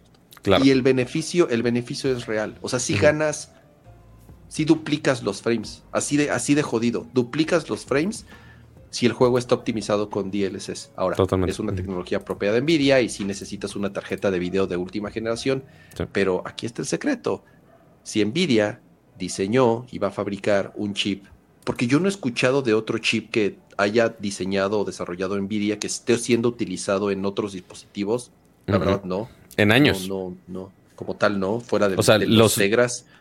Los Tegras y los que ellos hacen para, bueno, las tarjetas gráficas obviamente. Claro, pero es el puro GPU, el correcto. GPU. Y los que hacen para coches también. Así es, pero que son Sí, son, otra solución nada que ver. Correcto. Eh, tiene todo sentido estos rumores, tiene sentido estos ya detalles que digan de usar, ya cuando dicen, mostraron este demo y este demo, y dos fuentes diferentes lo confirmaron, y sí, sigue siendo tecnología de Nvidia. Y fuentes bastante conocidas, reconocidas también. Es, es, así es. Yo pienso que ya estamos muy cerca. Dicen que va a salir el de 2024 la consola. Tiene todo sentido. Las ventas del Switch ya bajaron a doble dígito, o sea, ya están bajando 15% en comparación de, la, de, periodos anteriores y va a seguir a la baja, o sea, dicen que es así doble dígito, 15%, 17%, 20%. Sí, va a levantar un poco, obviamente, en fechas decembrinas. El nuevo Mario va a ser que levante un poquito. Eh, ¿Qué otro juego va a salir? El Mario RPG no lo creo, es un juego muy de nicho realmente. Ya con el Mario ya le estás apuntando a muchos ese Es el último. Ese es, ese es el último jalón. Si es así, el, y, la última bocanada de aire. Y sabes también que se me hizo raro que no lo hayan bondoleado como hicieron este bundle. Que este bundle es, nuevo directo de Nintendo. Que es el Switch, el normalito. Pero que te regalan, entre comillas, te regalan o Mario Kart o este Animal Crossing. Son las dos opciones que hay. Este, que va a estar disponible el 6 de octubre. No sé si los vayan a tener acá exactamente. Eh, no he comprobado ese dato. Eh, ah, y están estas versiones de Animal Crossing del Switch Lite también. Eh, pero aquí, ah, estos son. bonito el verde. Ajá, son nada más el skincito. Este, y tienen la parte de atrás. Ah, bueno, y te viene gratis el Animal Crossing. Ah, como eres. Pero ve cuánto tardó, Pato. en que lo regalaran. años. Ajá. Para que armaran un paquetito. Porque apenas ahorita las ventas empezaron a bajar. Pero en ningún momento, Pato, el, o sea, el Switch ni bajó de precio, ni, o sea, ni regalaba, no te regalaba, es más, comprabas la edición especial de las consolas y ni el juego traía. Totalmente. tenías que comprar aparte el juego. Hasta apenas ahorita es, ok, vamos a regalarte un juego. Ajá. Uy, qué ofertón. Aquí es donde agregan el meme de, uy, qué ofertón porque tienen, no van a levantar, pero van a mantener un poco, o por lo menos las ventas no se van a ir tan en picada como se está proyectando. Ya es tiempo, ya es un hecho. O sea, Nintendo ya cuando ve que su cartera, cuando la, cuando la máquina de billetes no está imprimiendo tan rápido como debería.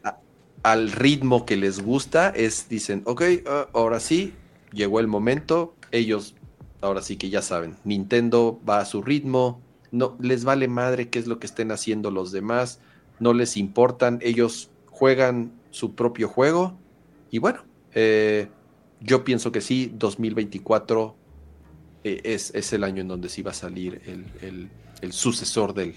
Y me, me, están diciendo que ya está en preventa incluso. Dicen 7500. ¿Será? A ver, lo voy a googlear rápido. Y no, este bundle es nuevo. Sí acaba de salir literal esta... Ayer fue el anuncio. Este, Yo ni los en- había visto.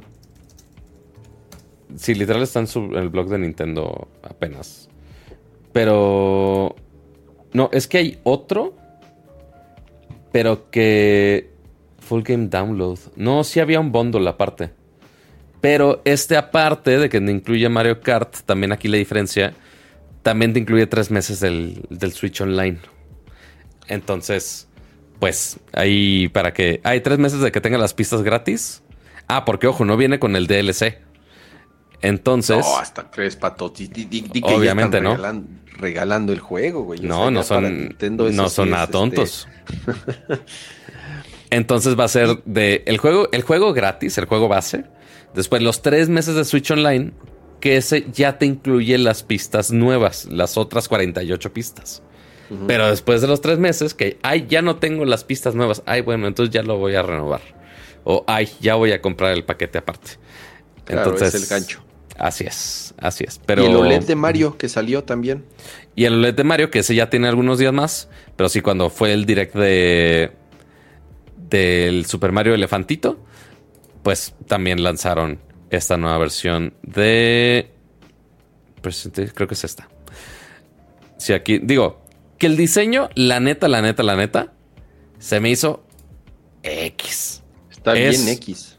Es nada más el Switch en rojo, los dos controles rojos en vez de ser uno rojo y uno azul. Y el, el único detallito que tiene, en la parte de abajo El tiene el Mario. más chido está escondido. Correcto. ¿Dónde está escondido? En la parte de atrás de la tapa. Ya cuando lo abres, hay algunas monedas. Y ya. Es todo lo que hay ahí. Este. Sí, muy raro. Pero pues, otra versión del Switch OLED por si quieren coleccionar las versiones del Switch OLED. Y cuesta exactamente lo mismo, no hay descuentos de nada, no sé qué estaban pensando. El punto es que todavía tenemos esta Navidad para jugar un poquito al Switch y que no digamos de consola vieja. Este, y ya tenemos que esperar hasta el siguiente año. A ver qué fechas del siguiente año lo lanzan. Sabemos que Nintendo lanza de repente consolas en momentos raros, eh, pero pues a ver en qué momento del 2024. A ver, a ver si este año ya se nos hace el decir, ah, ya, el siguiente año ya sale, ah, ya, el siguiente año es- ya es- sale. Es el momento. Y la mayor incógnita, pato. Ujú. ¿Será retrocompatible? Ay, no lo sé, Rick. ¿O nos No van a sé. vender? ¿O nos van a vender? Haz de cuenta, te voy a dar un ejemplo. ¿Tú crees que el Breath of the Wild que ya tienes sea digital o físico? Vamos a dejarlo digital para que sea más fácil. Ajá. Lo puedas instalar en el Switch nuevo y lo puedas jugar en una mayor resolución y mayor frame rate. O, o te van a vender una versión nueva optimizada para el Switch nuevo. Es Nintendo, pato. Es Nintendo. Que hagan un free update, lo dudo muchísimo. Así que lo hagan así como, como fue en esta nueva generación de consolas. De. No me acuerdo cuál era el término correcto que usaban Uy, del no, no, no, jamás, jamás, jamás haría Nintendo eso. Pero No. se me ocurre lo siguiente, te la voy A a, ver. poner más fácil. A ver, las propuestas de cama. Que ver. puedas utilizar tus juegos originales del Switch anterior, del Switch actual, Ajá. pero que se ve, pero se ven igual, se ven igual al Switch viejo. Mismo No frame hace- rate, mismo todo. mismo frame rate, mismos slowdowns, misma resolución de este de 240p si bien te va. Y, y si quieres la versión updated, paga perro. It is very, very possible. Sí es muy posible que hagan eso, la verdad. Porque, digo, ya vimos que están corriendo Bredo en el preview. No sé si realmente quieran como Pero ¿será el regresar al backlog. Ajá, ¿Pero no sé el si... mismo juego o No- será o, o- o lo tuvieron que optimizar y volver a Así lo compilar? hicimos desde cero, una madre así, ¿no? No, no sé, no sé. Ah, Hay muchas, hay muchas. ¿Por qué me pones estas preguntas tan difíciles, Cama? Porque El tienes punto que, es que- ponerte, o sea, tienes que pensar como, como, como el señor Nintendo. Y entonces, no, yo no regalo dinero. Y entonces así. En exclusiva para ustedes, la voz del señor Nintendo.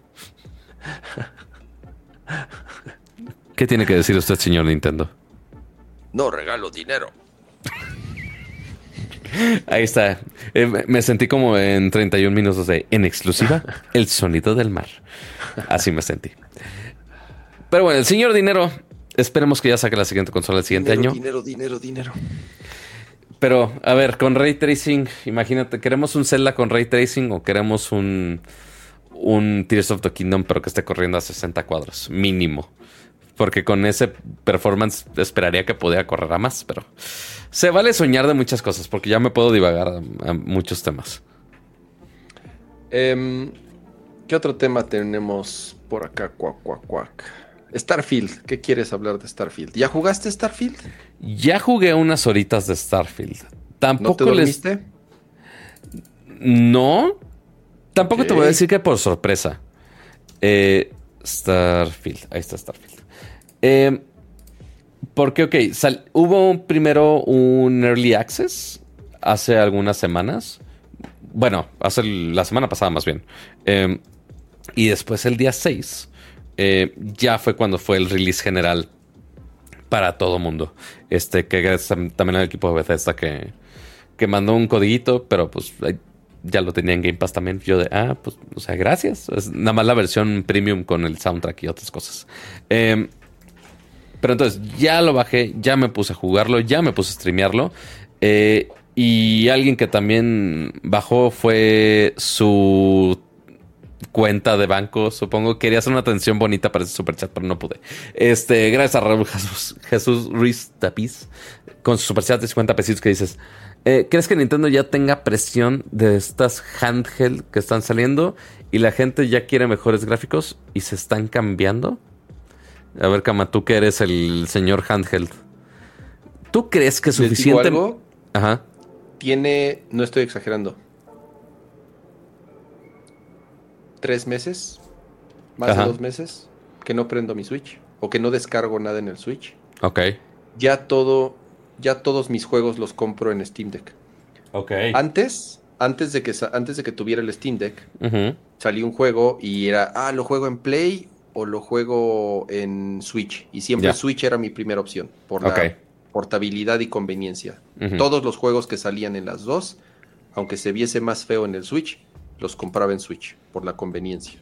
Ahorita, todos los juegos que salen igual multiplataforma, si están en Switch o están en Steam Deck, o, sea, no lo pienso ni dos segundos. Los compro automáticamente en Steam Deck. Número uno, porque se ven mejor.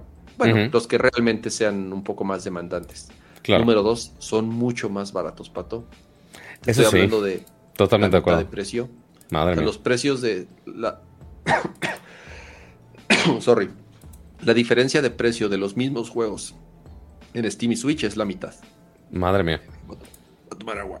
Sí, sí, sí. respira, respira. Yo, yo sé que es tan impresionante los precios de, Steam y el fanatismo de Steam de que te están ahogando, I guess, si, si vamos a llevarlo a este nivel. Este, pero si se, nos muere un co-host, se, muere, un co-host, nada más del, impresionante que estaba esto. Eh, eh, no creo, a ver, yo soy un caso muy particular que totalmente tiene, o sea, que tiene los dos. Yo sé que no todos. Y los juegos exclusivos de Nintendo, pues no hay otra opción. O sea, Super Mario Wonder, ah, digo, no, no. Lo vamos a jugar, ahí, queramos o no. a, fuerza, lo voy a, lo voy a jugar en Switch. Eh, eh, pero tanto así como preocuparle a Nintendo. No, creo, son dos markets muy distintos, ¿no? Sí, bueno. Siento yo.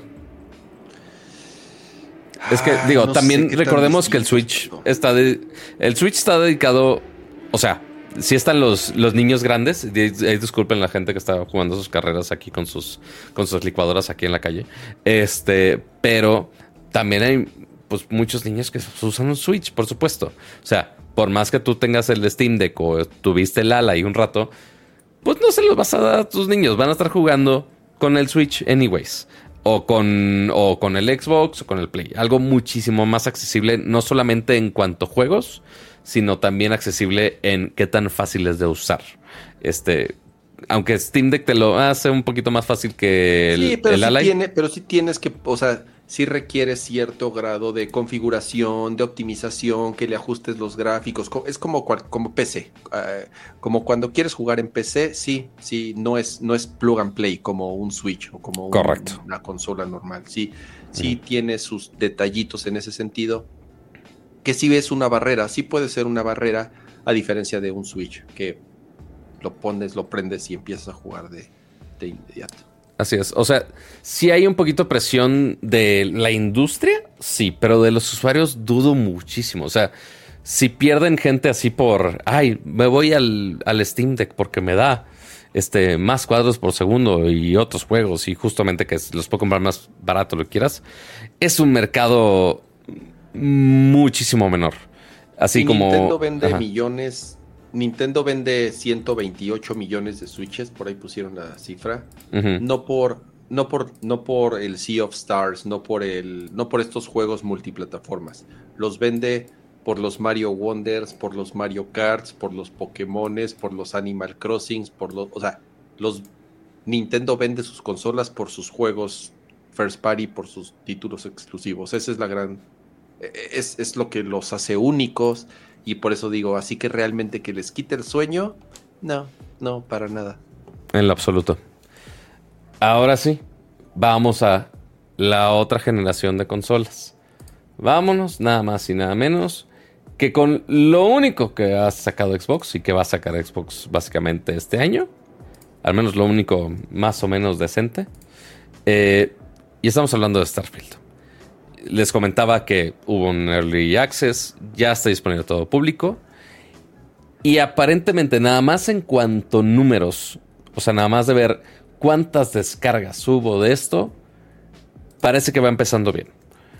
Que lo que está interesante porque compartieron números los de Bethesda de, oye, ya se convirtió Starfield en la el juego más descargado en toda la más rápidamente descargado en toda la historia de Bethesda. Lo cual es muchísimo, que no está nada, nada mal. Eh, y que son nada más y nada menos de 6 millones de jugadores.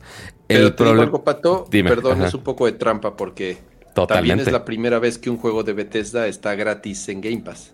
Exactamente. Ah, estoy poniendo una o también es así de, o sea, sí, pero pues es que ahora también todos los que tienen Game Pass lo descargaron el Lo que justamente lo que quería es de, ah, pongan el asterisco así de cuántos fue por Game Pass, cuántos lo compraron o cuántos qué. Este, entonces, eh, 6 millones de jugadores, eh, Bethesda Game Launch of All Time, igual. ¿Quién sabe qué significa todo eso? En otros lados sí pusieron otros números quizá un poquito más relevantes. De, oye, lo estuvieron jugando concurrentes más de un millón de usuarios. Lo cual es bastante bueno para, para un release de juego. Igual, hay muchas cosas a su favor en el release, principalmente por el hecho que incluyen el servicio de Game Pass, eh, pero que estén un millón de personas jugándolo, no está nada mal. No creo que hayan dicho eso a Redfall, por más que estuvo, que estuvo gratis. Este, que fue una cosa muy, muy, muy, muy horrenda. Pero pues ya está, ya se puede usar y no está nada mal. No, no vayas a dejar sordo a nadie, ¿eh, Pato. No, ya, ya, está muteado este source. Este, entonces, a ver, puedo despegar, sí, sí puedo despegar. Este, ha habido ya muchos reviews de muchos sitios eh, esa, esa, esa, es la queja que leo en todos lados. ¿Cuál de todas? ¿En las naves? Que realmente para moverte de un lado a otro es, son menús, secuencias prerendereadas de esta, de cómo la nave ¿De las pega y se va al espacio. Pues no están prerendereadas por el simple hecho de que tú puedes cambiar la nave. Me que es una, es una secuencia, pues. Ajá. Y ya después cuando quieres aterrizar, que es como Destiny. Tienes que seleccionar a dónde quieres aterrizar, ¿no? Y ya, entonces llegas, y entonces ya se va para allá. Porque, a ver, si estamos viendo aquí, mi objetivo es este rombito, este rombito iba, eh, hexágono azul. Ah, oye, quiero ir hacia allá. Ok. ¿Me estoy acercando? Pues no se ve que el planeta está más grande. La verdad, no sé si me estoy acercando. Según yo, no me estoy acercando. Hay algunas partes donde aquí en esta zona hay más naves o hay enemigos. Muy pocas veces me ha tocado. Lo he jugado seis horas, tampoco he jugado mucho. Y que justamente dicen los reviews, es la parte más lenta del pinche juego. Entonces, ya, si quiero ir aquí a Altair 1, tengo que abrir el mapa, tengo que ir a la parte del planeta donde voy a estacionarme. Aquí, ajá, y le picas a aterrizar, le dejas picado al X. Y ya. Y hay loading.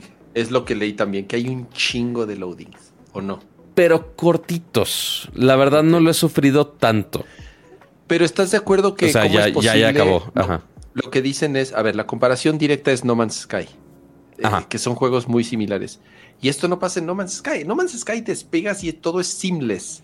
Y despegas y si quieres ir allá, hacia allá vas. Y si quieres aterrizar allá, tú aterrizas en donde quieres aterrizar. O sea, realmente no es un menú con loadings.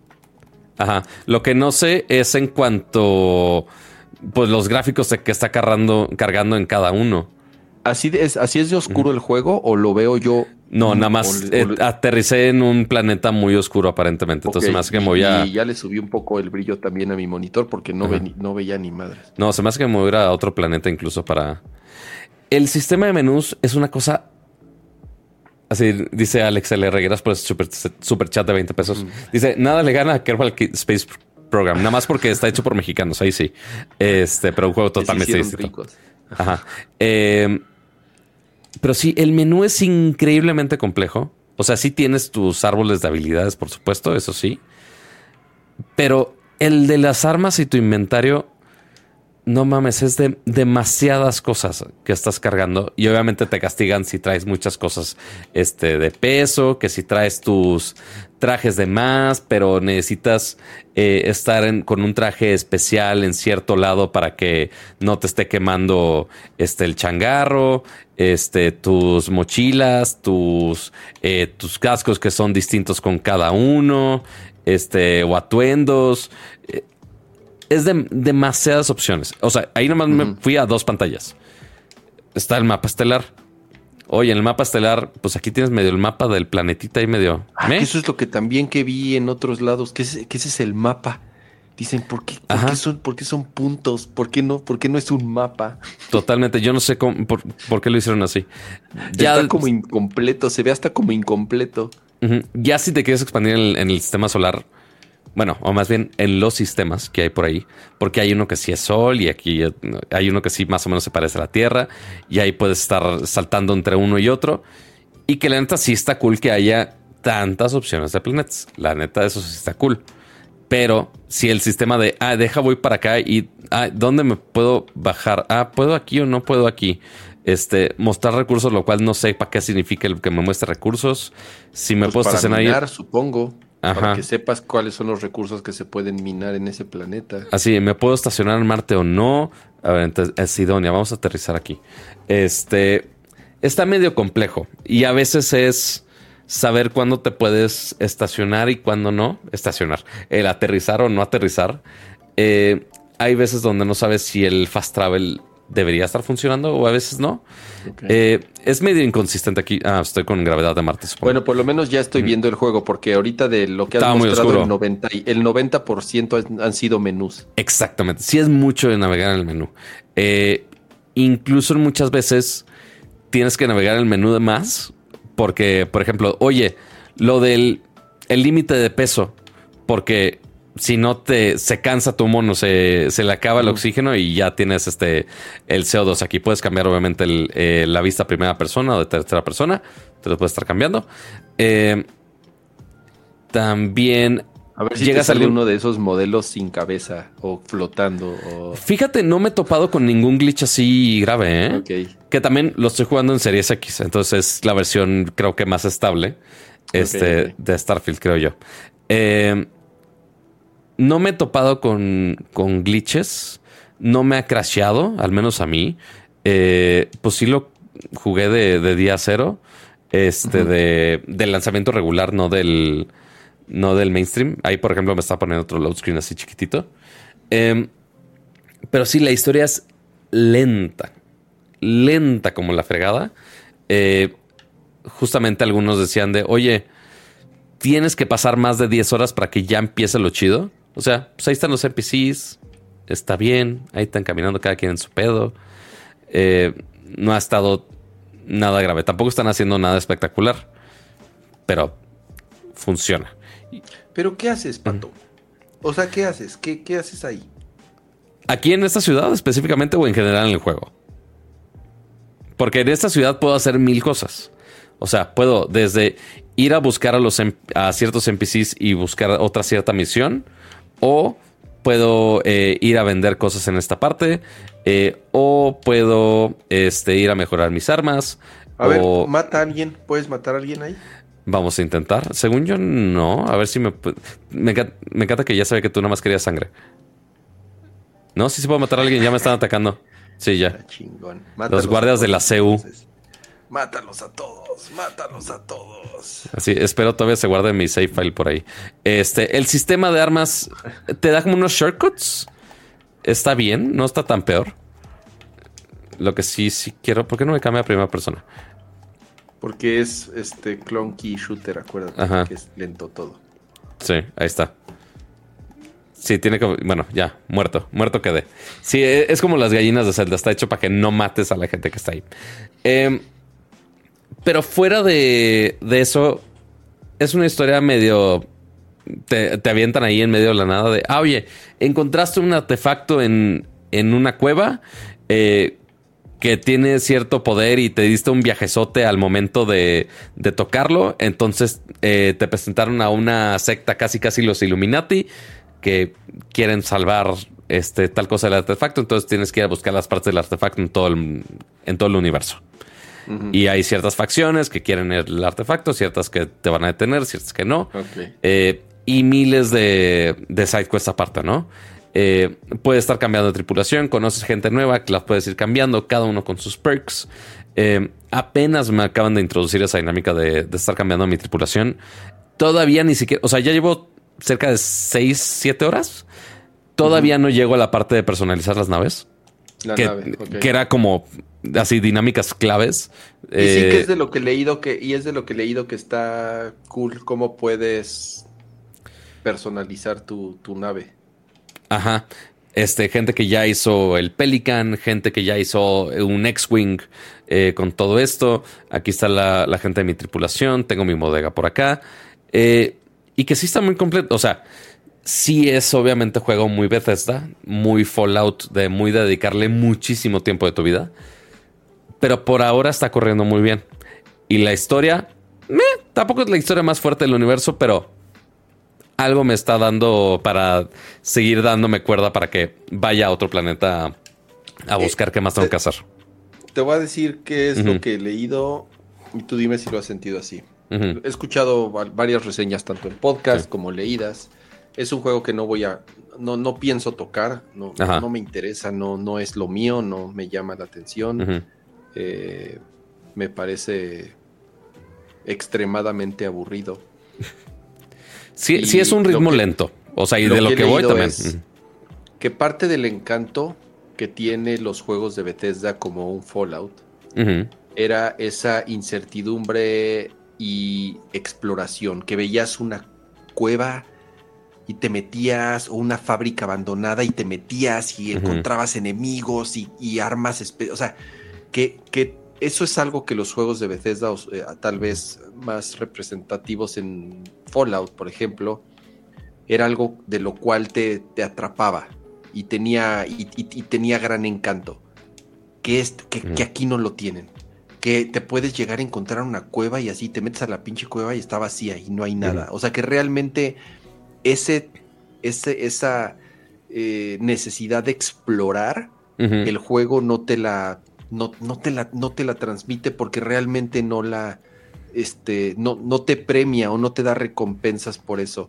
Y es muy chistoso. He leído, o sea, y es muy contrastante las opiniones de este juego. Unos güeyes dicen, Masterpiece, este, este güey, ¿cómo se llama? Se me olvidó, es el eh, Todd, Todd, este...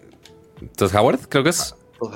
Eh, es, es el dios de los videojuegos y creó la obra maestra para las siguientes generaciones y el mejor juego de la historia de Bethesda. Y por otro lado, otros güeyes dicen, es, es, lo más aburrido tedioso, sin sentido que he jugado en mi vida. Eh, es, muy raro lo que... porque he leído las dos cosas, güey. Mm. Sí está... Se siente un poco vacío por, por hacerlo tan amplio. Ya no sabes por qué fueron. Si fueron por cantidad o, profundidad. Porque algunos decían de, ah, oye, pues sí hay un chingo de planetas, pero no tienen tanto contenido. Por ejemplo, pues aquí está toda esta parte vacía, que también es parte de la misión de, ah, oye, pues estás encontrando parte de gente que se extravió por ahí. Este, entonces, pues sí, no hay, no hay tanta gente de este lado. Pero pues ciertamente no es contenido el nada más, ah, güey, pues nada más paseate aquí a ver si te encuentras a alguien de la tripulación y recolectar baterías. Sí ha habido algunas partes donde sí he encontrado algún tunelcito con, con monstruos y demás. O sea, pero pocos a comparación. O sea, sí ha sido mucho de, historia por ahora. Eh, y pues sí es la plática eterna con, con los NPCs para que te expliquen qué pedo con su historia, por qué están ahí. No, yo no puedo con eso. Eh, está en español de España. Afortunadamente no, no, o sea, únicamente está bien raro las opciones de, a ver si me deja enseñarlo aquí. Eh, sonido. Únicamente me deja inglés o español. Es todo lo que hay. Yo, yo lo jugaría en, inglés mil veces. O sea, sí, nada más por términos de streaming y por probar a ver qué tan accesible está para otros idiomas. Si hay algunas cosas españoletas, no tantas. Eso es bueno. O sea, sí me da risa una que otra palabra que dicen, pero tampoco me estoy arrancando los tímpanos de escucharlo. Pero eh, solamente, pero son las voces también en español. En, las voces, sí. En, subtítulos creo que hay ah, otros. Eh, ¿Dónde está pantalla? Accesibilidad. ¿Dónde está esta cosa? Subtítulos generales, sí. ¿Sí te da ganas de acabarlo, Pato? ¿Si es un juego que sí te ves acabándolo? Yo creo que sí. O sea, no el 100% ni de chiste. Este. Ay, aparte de este güey, me dan ganas de medicina. Eh, me, dan ganas de, de, sí escuchar la voz de este güey, porque aparte es un voice actor que sí conozco, este que sí sigo en, las redes. Eh, pero a ver qué tanto va el ritmo, porque ya van dos episodios. El último episodio que estuve streameando, que fueron tres horas. Eh, o sea, punto de hora tres a hora seis. Que si era de. ¿Y, y, cuándo me vas a dar más para que empiece el juego? ¿Y cuándo empieza el juego? No, tampoco tanto así, o sea, porque si mm, pon tú ya llevas como el segundo artefacto y entonces de, ay, tienes que conocer a alguien nuevo, su, su backstory, conoces a dónde pudo encontrar el siguiente artefacto y después ya lo llevas a tu nave, a tu logia. Eh, entonces ahí va, va progresando, pero muy lento todavía, porque apenas te van a desbloquear ciertas habilidades o ciertas partes del mapa o ciertas armas, que pues esa es la parte chida del juego, cuando ya tienes todo a tu disposición. Entonces, pues sí está tardando un poco eh, para llegar a esa parte, pero por ahora no me puedo quejar. Muchos hubieran, o sea, y para dedicarle el tiempo así a un juego de este calibre, es, va por buena señal para mí. Para, para uno que ya no le quiso meter empeño en Fallout. Eh, intenté jugar Fallout 4. Sí le dediqué como 15 horas. Y después robaron todo mi departamento, entonces no lo terminé. yo, igual, intenté jugar Fallout y New Vegas, Fallout 3, 4, los, los últimos sobre todo. El 76, ese ya no lo jugué. Pero no, no, ahí es en donde me di cuenta que, que estos juegos no, no, no son para mí. No, acepto que son muy populares y sí, mucha gente los ama y, está bien. Yo no estoy diciendo que esté mal. A mí hay juegos para todos. La, la, manera en la que ellos hacen juegos no me, no me atrapan, no me gustan, no me, no, no. Sí, porque aparte algunos, no sé qué tengan. Porque también dicen de, ay, como no está corriendo a 60 cuadros, es injugable, para mí es inaceptable.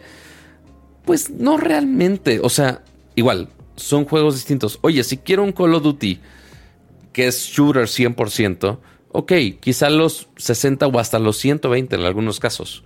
Eh, pero en un juego así, tan grande, pues obviamente se dedicaron a más cosas aparte de los FPS. Entonces, no. También es, hay gente, digo, conozco gente muy necia de, ay, si no tiene, no tiene ray tracing, injugable, no puedo, no lo, no lo quiero ni comprar. Ah, es, es de, güey, déjense de mamadas. Eh, no lo he sufrido tanto, no, ten- no he tenido drops de frame rate. Eh, nada más cuando salva, es así como medio segundo, este, cuando, cuando se ven los frame rates. Eh, y ya. Pero mira, voy a aprovechar justo a Raúl Jesús Ruiz Tapiz, que ya nos robó su, su membresía pro por 29 meses. Y dice, ¿dónde y cuándo vemos tus streamings? Pues mira, muy mal que no me sigan. ¿Dónde, Por, pero ¿Dónde? por eso están aquí los arrobas de los dos, el, el de Ramsey y los míos. Este, ni siquiera los míos, es el mío, es el mismo usuario en todos los pinches lados. Eh, Twitch.tv, diagonal pato 7 Ahí estoy streameando. Oye, que Este, por cierto, Dime. ya cambiaste tu canal, ¿verdad? De nombre, de todo. Ahorita platicas eso en el nopalito. Ahorita platicamos eso en el platicas Nopalito, eso me en el parece bien. Este, nomás temas de branding. Pero sí, estoy dándole la oportunidad a Starfield. Uno es para jugar algo más que ya no sea esta cosa de, de EA, el de Immortals of Avium, que ya se puso medio difícil y dije, ok, ya, suficiente, ya lo Oye, jugué. hablando de, mira Ajá. lo que tengo aquí, Pato. De... Ah, ¿lo mandaron ahí? Oh, ok. Qué bueno que lo mencioné. Ok. Tarara. A ver, espera, espera, espera. Y viene, trae, trae, A ver. trae una bolsita y Ok. trae aquí un disco duro. Creo que con el del juego Un disco trae algo duro. más adentro, no sé qué. Y ¿No será un que power este bank? es No creo que un disco este es duro. el código, entonces no lo, no lo voy a, no, no- no se lo vayan a robar. Pero, Pero- este pero- es tuyo, para que te lo, para que luego te lo paso a dejar. Ajá, la magia de colorcitos. Mira, gra- gracias al equipo de, de EA. Creo que es una gran transición para el, para el resto de tu kit que te mandaron, ¿no? Y yo me quedo con este. Porque claramente. Este, no sé si recuerdan hace unas semanas eh, que Kama tuvo la oportunidad de probar un poquito de EAFC y que habló con uno de los productores. Eh, bueno, con varios del equipo de, de EAFC. Este, AKA, que antes era FIFA, pero pues ahora, ah, con sus pines y esos están chidos, la neta. Los pines están bien chidos. Muchas gracias a, al equipo de y a la agencia de EA eh, Latam y México. Ya me tienen tachado a mí por no haber ido a lo de FIFA y ya te mandan todo a ti. unos stickers acá. Con todos los stickers de la vida. Muy bien. Ya, ya, ya no va a ser niño FIFA, ya va a ser niño EAFC. y, y un, y, un, y una mochilita que por ahí está. Un morralín. Muy bien. Muchas gracias al equipo de, de EA. Muchas, muchas está bien gracias. chida la bufanda, me, me está, está, Sí está muy futbolera. o sea, sí y ya que ahorita de- ya, estabas- ya va a ser más frío. se siente la calidad, pato, ¿no? O sea, no es, no es, no, no es chafona, sí es, sí está buena. Es, es difícil hacer eso porque sabiendo todo lo que mandan las marcas de todos los kits sabios y por haber, desde libretitas, que si plumas, que si playera marca, este playera Jazzbeck, hasta chamarras que mandan a hacer en, en así algún lugar fancy, hay de todo. Pero sí que, que hagan bien algo de, de sus productos de, de prensa es, es- es cabrón, la neta, y aplausos por ello. Em, pero bueno, ¿qué más nos falta? Nopal, De- nopal. Vámonos al nopalito. 11:42. Ujú. Vamos a ver. Encontraré el nopal. Encontraré el nopal. Aquí está el nopal.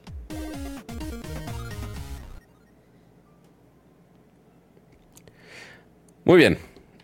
Ahora sí, ya estamos en el nopalito. Y aquí la pregunta del millón, Ramsa.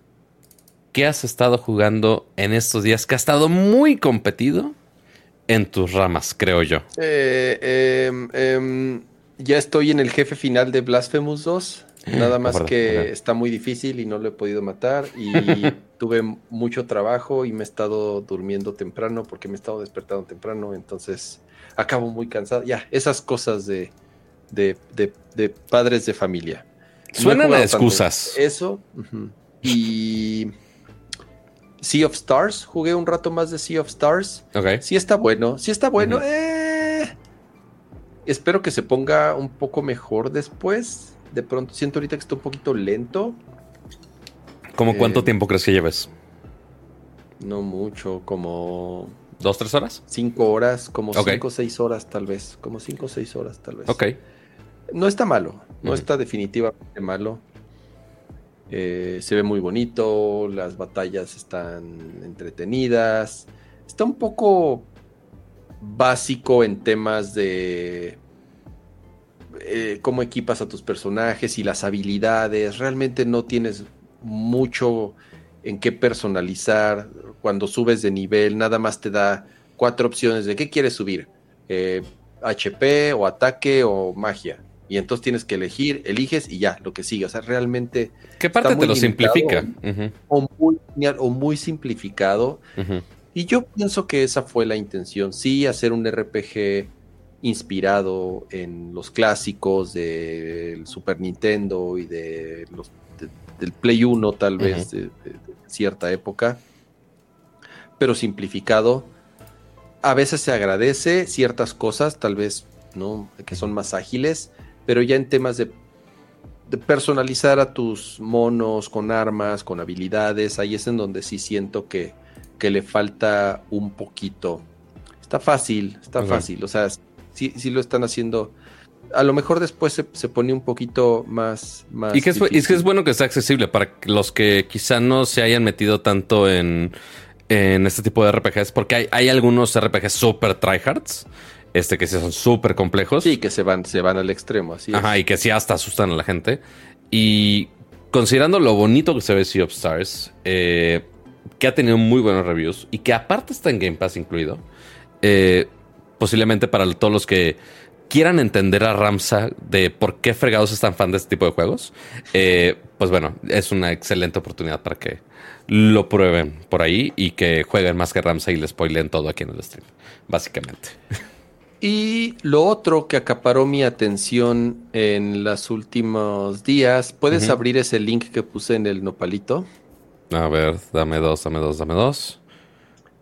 Y que ya Eh, después les voy a poder platicar con mayor detalle. Pero ahí te va. ¿Te acuerdas la reseña que hice del Millo Mini Pato de la consolita esta china? Ajá. Bueno, te sorprenderías la cantidad de personas que se lo compraron y que me mandaron threads o mensajes así de, güey, me lo compré por tu culpa, me lo compré por tu... Y ahora, ¿cómo le hago? ¿Y cómo lo configuro? Y ya les pasé ahí algunos tips. Bueno, ya salió. Otro. Oh, que la madre.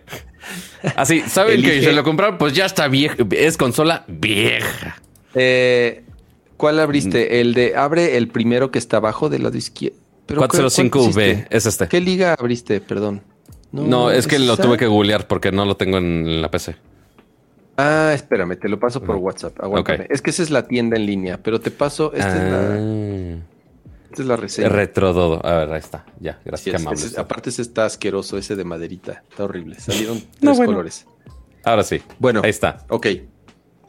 Acaba de salir toda otra consolita china de estas. Así como, como la recomendación fue el Millo Mini Plus. Que la verdad es una fregonería y además es- está súper barato y es Ujú. súper accesible y si ya los que ya se lo compraron eh, no me dejarán mentir que, que es una chulada de consolita. Ajá. Bueno, este es una consola que acaba de salir de Anbernic. Anbernic es otra compañía de estas chinas que llevan mucho tiempo haciendo portátiles de emuladores. Han sacado muchas versiones. Este es de otra marca, es otra, se llama, como les digo, se llama Anbernic, el otro es Millo, pero muy similar. Llevan muchos, muchos años sacando muchas consolas. Busquen Anbernic y llevan, no sé, han sacado, no sé, 10, 12, no sé cuántas han sacado, un chingo. Esta, la diferencia con el Millo Mini Plus es que el Millo Mini Plus hasta lo, digamos que lo último que puede emular o lo más moderno que puede emular es PlayStation 1. Hasta ahí llega. Esta es más poderosa. Incluso ya no corre Linux, ya corre Android, que esa es la diferencia. Sí, justo. Esto es un panel de configuración de Android, si no me equivoco. Así es, así es. Eh, ya corre Android. Y tiene un procesador más poderoso. Entonces emula todo exactamente lo mismo que el Millo Mini. Ok. Pero además emula Play 2. PSP, 10 3DS, Play 2, Play 3.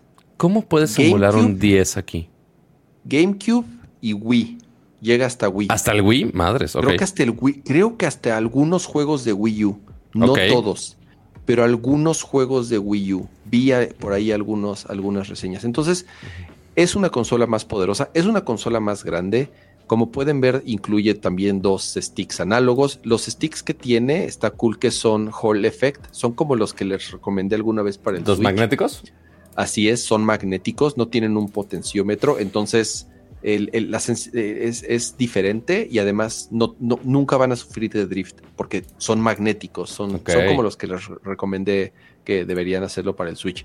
Está grande, está más grande, ahí está la comparación directa con el... ahora veo un robot. Este. Ah, ahí está el video. hay un videito de... Este es de ETA Prime, más para que nos digan, no estás robando el contenido. No, ahí está. Así es. eh, hasta le puedes abrir Chrome. Hasta Chrome tiene aquí también. Esto le está dando más. Android, es que es Android. Al final del día no deja de ser una versión ahí rasurada de Android. Ya hay. El lo cool, creo es que se le pueden instalar. Como es, a ver, como son chinos, les puedes hacer lo que quieres. Hasta PS2, ya me, ya me corrigieron que hasta PlayStation 2, hasta. No, PlayStation 3 no. Eh, creo que ahí, ahí se le puede, así como los que compraron el Millo Mini, les recomendé que instalaran el Onion OS. es, todas estas vienen con sistemas operativos preinstalados. Pero hay, lo, cool es que la comunidad es muy activa y sacan sistemas operativos alternos, mejor optimizados, más rápidos, más limpios. De Wii y los puedes instalar súper fácil. Le puedes quitar, le puedes poner lo que quieras, es súper fácil. Le puedes cambiar la interfaz, los puedes personalizar. Son muy, muy flexibles en cuanto a lo que puedes o no hacer eh, eh, con ellos. Ahí está. Y este también. Es táctil, así es, claro. Ah. por eso puedes jugar 10 eh, y 3DS, porque pues es touchscreen, ¿no? Sí, y, hasta juegos de Android también. una más chiquita, una más grande. No es, no es lo más cómodo para jugar eso. Pero bueno, por lo menos también el hecho de que sea touchscreen te va a ayudar a, a poder. Hasta con giroscopio tiene giroscopio, así, espérate, tiene una tecnología para eh, streamear juegos a, a, computadora o viceversa. Eh, se me olvidó el nombre de la aplicación. Dice CPS3 Emulation. CPS3 es Capcom, es ah, Capcom Arcade. Ah, ok. No, ese es Capcom Arcade. Aquí está de 64. Nintendo 64 dicen que lo emula súper bien. Aquí eh, está. PSP. Ahora, la, pantalla es 4.3. Ah, ok. Entonces, eso puede ser eh, un beneficio para casi para todas las consolas de escritorio. ¿Por qué? Porque es la resolución nativa. Bueno, y es el aspect ratio nativo, es, es 480p. Entonces es tanto la resolución nativa como el aspect ratio nativo de todo menos las que son widescreen, como el PSP, entonces, o el Game Boy Advance. Entonces, si quieres jugar juegos de PSP o de Game Boy Advance, la única diferencia es que pues, te va a poner dos barras arriba y abajo para poder, para poder mantener el, el, aspect ratio. Entonces, ya está en preventa. Yo ya ordené uno. Eh, lo ordené, el, no me acuerdo. ¿En donde? ¿En la página de ellos? Así es, el, día que salió esta semana apenas en preventa y ya me lo mandaron. Yo pienso que me va a estar oh, llegando por la próxima semana. Ojalá. Ya les deberías escribir de prensa cama para que no te lo estén cobrando y para que no los manden antes. Debería de. Eh, tiene un ventilador atrás, lo cual está curioso porque sí es un procesador, como les digo, un poco más eh, capaz. Y tiene, está chido que en la configuración tú puedes ajustar ahí la velocidad del ventilador y eso. Muchísimas gracias a Raúl Jesús por ese super chat. De verdad, Raúl, gracias. Y dice, por último, no hombre, para nada. Dice, agradezco mi mejor compra de este año, la Millo Mini Plus, después del ROG Ally. Eh, dejen su like y escribo esto, cama sacando otra cosa que comprar. Eh, soy lo peor, lo siento. Así somos, así somos. Espero no afectar su, la economía familiar. Dios mío. A ver, Cama, Muchísimas gracias, Sergio Flores, por otro super chat. Eh, Dice Kama entra al subreddit de SB, SBC, Gaming. Single Board Chip Gaming. Ahí platican mucho de esos handheld devices. Ok, voy a entrar, la verdad es que no lo conozco. Yo entro más bien a los subreddits dedicados. O sea, entro al subreddit de Millo Mini, entro al subreddit de Anbernick, entro al subreddit de Steam Deck. Bueno, entraba, ya no uso Reddit tanto. Eh, ya lo empecé un poquito más por web. Ya no lo uso en mi teléfono porque no tengo la aplicación. Ah, claro. Pero en escritorio entro a entro, entro por vía web. Entonces, pues bueno, otra consolita china que ya me llegará la próxima semana. Eh, ya está a la venta. Y ya saben, yo lo compré en AliExpress. Cuesta 2000, me costó 2100 algo, 2200, algo así. Cuesta, cuesta 135 dólares. Es un poco más cara, como les decía, comparado con el anterior. Em, ahí dice Pancho, dice, si lo compran estos días, tiene el 25% de descuento en la tienda oficial de Anbernic. Así es, entonces yo igual aproveché ese descuento. Eh, ya después lo van a subir de precio, entonces ahorita es una buena oportunidad. Número uno, porque hay, porque de pronto el problema de estas es que se acaban y tardan en resurtirlas. Y dos, tiene un buen descuento, entonces aprovechen o si quieren esperar, si quieren esperar a que yo les dé una reseña más completa. Ya que eh, busquemos algún sistema de afiliados de AliExpress que seguramente debe existir, es nada más de rascarle. Este, o de los de Ambernick, así de, oigan, estamos vendiendo sus consolitas, no sean gachos. Manden una para rifar al menos. Este, y eso otra es lo que ha acaparado mi semana, Pato. ¿Tú qué onda? ¿Qué has hecho? es bastante. Y ya con eso que ya, ya ahora tienes, este, ¿cómo se llama? Eh, semanas laborales normales. Me estoy quejando que no tengo tiempo que jugar y compro más pinches juegos. No puede ser. Básicamente. Así nuestra vida. O sea, eh, era. No me acuerdo cómo era la gráfica, así de. Eh, tiempo y tiempo y dinero, pero pues así está siempre separado, que siempre hay razones para no jugar. Em, a ver, ¿yo qué estuve haciendo? Eh, parte sí estuve jugando Starfield, como ya les había comentado, ya estuve, ya le adelanté un poquito al nopalito. Le estuve siguiendo a, al Juan Pies. he ido muy lento todavía. Este sí ha habido uno que otro ventito durante esta semana. Eh, que no está mal. Y, o sea, está. está bien. Eh, de la Soca también. Es, el último episodio había un cambio interesante. Que ya yo sé que me quieren este, arrancar la lengua del episodio pasado que, que dije Ashoka. Mi, mi dislexia me mata. Pero es Asoka porque es A-H-S, no a-S-H. Entonces no es Ashoka, es Ahsoka. Pero ya ves cómo es la gente. Es, la gente intensa de Star Wars también. Em, que los entiendo el porqué. Eh, y que los dos han estado bien. No me, no puedo quejar de, mucho. Ya si queremos recomendar eh, juguetitos caros. Eh, durante la semana que mi coche estuvo este, medio morido. ah, ya vi que ya vi que andas, andas este hasta mañana. hasta mañana. Eh, como andaba descalzo. este. No, lo curioso es que yo estaba en urgencia. Porque, digo, moverse aquí en la Ciudad de México es un pedo. Eh, y más cuando te dicen, ah, necesitamos que vayas a un evento a Santa Fe. Es como de, verga, ¿cómo me voy? Es un pedo. Este, o pagar un Uber carísimo. Y así que estoy gastando así para andar de gastón, pues tampoco. Entonces dije, oigan, Puse una historia así muy, muy, este, pediche yo. Oigan, ¿alguna marca de coches que me quiera prestar su cochecito? Uno pensaría que esas cosas no funcionan. Pero de preguntar, lo único que me pueden decir es que no.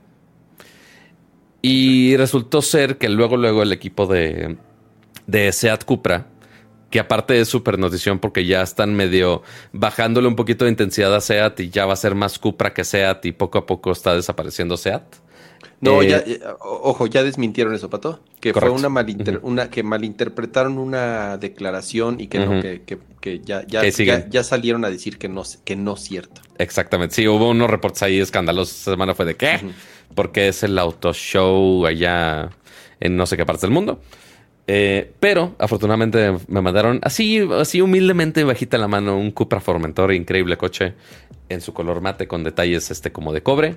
Eh, obviamente con, con CarPlay, un montón de sensores, cargas inalámbricas, USB-C, este, todo lo que un geek puede necesitar también para. Bien padre. O sea, a pesar de que, de que está medio, medio cuapeño, sí está bien chido. medio cuapeño. Sí, es un, es un estilo un poquito más este edgy, por así ponerlo. Creo que es la manera de describirlo. Pero también tu descripción no está tan, tan, tan zafada. Pero sí, lastimosamente se lo llevan mañana, justo en la mañana. Entonces ya voy a tener que bajar a la triste realidad de, de mi corolita con, con su alternador nuevo. Eh, pero sí, no soy tan fifas para andar hablando de motores de coches en este, en este checarro todavía. Eh, pero sí, todavía motor de combustión y demás. Está bien chistoso, aparte que tienes las, las luces LEDs que puedes personalizar alrededor y que aprovecha esa tira LED para darte como notificaciones de proximidad, si eh, que no abre la puerta porque está alguien cerca pasando o del punto ciego también. puedes cambiar, uno, el color y dos, también puedes cambiar el sonido del motor. Tú dices, ah, caray, pero ¿cómo? Este, entonces, no sé si funcione también afuera, según yo es nada más dentro del es habitáculo. Nada más sonido ambiental es para que te sientas acá todavía más. Exactamente. Más fast and furious. o sea que sí cambia el, cómo funciona el motor, así dando los ciertos cambios. Si lo pones en modo sport o modo normal. Eh, pero si lo pones en modo comfort, así con la suspensión más suavecita, pues no se escucha tanto. Pero si le pones el modo deportivo, te pone el sonidito del motor, es como de, ah, sí, sí me siento en coche de carreras de verdad. Pero básicamente es nada más son las bocinas. Que, ojo, no había visto que eran son, este, bocinas Beats. Creo que no había visto que el sonido de un coche fuera de Beats. Entonces, técnicamente es el sonido de Apple dentro de un coche. Este, lo cual está curioso. Está muy chistoso ese co-branding, eh, está interesante esa, esa colaboración. No es con los únicos, no me acuerdo qué otra marca. Hay otros. También tiene eh, eh, bocinas Beats. Dicen que el patoreto. Este, y Oscar Sánchez dice: ¿Seat se va o no se va? No, por ahora no se va. Este, entonces ahí sigue. Pero sí, Cupra está, Cupra está re bonito, la verdad. ¿Para qué les digo que no? Eh, ¿Y sabes qué más estuve haciendo durante este fin de semana? Eh, no es por presumir, ni nada así, pero durante todo el maldito fin de semana, yo estuve haciendo, a ver si puedo poner la escena, estuve jugando con esto de aquí, con maldito código. Estuve rascándole a los APIs. Primero estuve rascándole a los APIs de Google que resultó que me estaba metiendo a APIs demasiado sofisticados y necesito... ¿No va a salir por ahí la llave única para conectarse a... Nah, no sale Nada, tú tranquilo. Este... No, y si no cambio el... No, ni siquiera hace llamada al API. Lo tuve que cambiar. Key o nada, no, Tuve que cambiarlo porque no hace acceso al API key. Originalmente quería agarrar el API key, llamar a Google, decirle a Google, Google, pásame toda la lista de los miembros del canal en este preciso momento en Nerdcore Podcast. Y resulta de, ay, no necesitas buscar a alguien en Google para que te dé permiso de usar este API. Rarísimo. Tuve que optar por la opción B. Dentro del sitio de YouTube Studio, eh, te da la opción de que tú bajes un Excelito, es un CSV, eh, que es un archivo de, como de base de datos y que tú lo bajas y pues ya puedes organizar los datos como quieras. Entonces, estoy haciendo un servidor local para que yo pueda agarrar la información en este momento. Entonces, ya después de las 10 membresías que regalaron y demás, ya bajé esa base, ya la cargué dentro de mi servidor. Y técnicamente, si todo funciona bien, al menos aquí dice eh, los datos se han cargado correctamente. Al menos eso dice. Falta ver si es cierto. ¿Ya actualizado hasta hoy? Actualizado hasta hace 20 minutos. ¿Hasta este momento? Hasta hace 20 minutos. Ok, cool. Sí, porque nadie más ha renovado membresía, según yo. Este, los últimos 20 minutos. Entonces, si yo le pico aquí a suscriptores, primero vamos a poner los pro. Entonces ahí ya carga toda la lista de los miembros pro. Si no me equivoco, a ver, necesito buscar uno de los que les regalaron hoy. A ver si está bien actualizada mi información. necesito ver a alguien de los que... A ver, Jesús Barrera. Mierda, para saber dónde... Según yo los había organizado por... Por este... Por fecha. Pero no sé si eso esté activo o no. Eh, no sé. Pato, tengo una noticia. Dime. Acaban de regalar cinco membresías más ahorita. Oh, que la fregada. Muchísimas gracias, Raúl, de verdad. Felicidades a, a Fix, Oscar Sánchez, NMK Clips, Francisco Miranda, Sam García. Ahí están los ganadores de las cinco membresías que acaba de regalar Raúl. Muchas gracias, Raúl. A ver, a ver si, me, si, me, están mandando a hacer. A ver, entonces, primero tengo que bajar el, el. A ver, vamos primero a actualizar el YouTube Studio. E, ese es literal el workflow que tengo que hacer. Alguien regale 50 membresías a ver si funciona. Para que lo esté actualizando cada 15 minutos. Espérense. Primero que funcione la primera vez. Entonces, descargar. Ya se bajó. Entonces, abro el archivo, le cambio el nombre. ¿Cada cuándo puedes hacer peticiones a ese servidor sin que te castiguen? No, pues ese es local. Entonces, este no, tiene nada. O sea, el bajar los, eh, el archivo, en teoría no me dice nada. Replace the file in the destination. Ok, entonces sustituir. Vamos a matar el servidor. Control C. Vamos a correr el, el, mismo script. Corriendo y que sí cargó el CSV correctamente. Este. Y ya de ahí. Eh, vamos a la escena de los suscriptores. Y en teoría tengo que mostrarlo otra vez. Ahora voy a dar refresh más por si acaso. A ver si se aumentó. ¿Será que se aumentó? El problema es que no me dice de dónde. Mm, yo veo, creo que el mismo número de líneas. ¿Será? A ver, espera, espera, espera. Déjame ver. A ver, le voy a poner refresh otra vez. los... ¿No está como cachado o algo? Mm, a ver. Refresh. Ya no le des refresh, pato, ya no le des refresh. no me das tiempo ni de buscar no me das tiempo de buscar si hay alguno de los nuevos. Por ejemplo, ahorita de los últimos fue Blue Sphinx, Francisco Miranda, Sam García. Al menos ah. que, Google me esté haciendo la gatada y que no me esté pasando que el no se actualice nuevo. tan rápido. O sea, que tarde. Es posible. Porque, a ver, mm, miembros. Sí, porque no están, ¿eh? No está ninguno de los, de los que hoy regalaron no está ninguno. Entonces tal vez si hay ahí algún delay. Eh, Algo está pasando aquí. Voy a deboguear esto. O sea, sí debería de jalar. Este. Pero, voy a ver. Voy a ver qué está pasando aquí. Este. Pero igual muchas, muchas gracias por. A los miembros pro que nos apoyan. Y a los que regalaron también las membresías pro que nos apoyan bastante.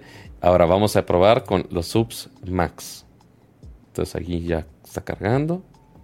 Entonces aquí está Lalo Villalobos, Pablo Muñoz, Nats Chopper, Rafael Suárez, Geek Blitz, No Hernández, Sergio Flores, José Luis Valdivia Menéndez, Luis Aguilar, José Luis Sánchez, Gerardo Hernández, de Amacer 1, Neo Estrada, Adriel Macedo, Arrofline, Rodrigo Beltrán, Santi, Adolfo Chavarrí, Ari Gerti, Adal Perono Ramones, Omar Ramírez, Víctor Manuel López, Mario Guzmán y Azucena López. Y finalmente el Ultra, que ya hay dos miembros Ultra, ya tienen su propia pantallita. Gracias a Gabriel Consuelo y a Cajito que nos apoyan con su membresía Ultra. Muchísimas, muchísimas gracias.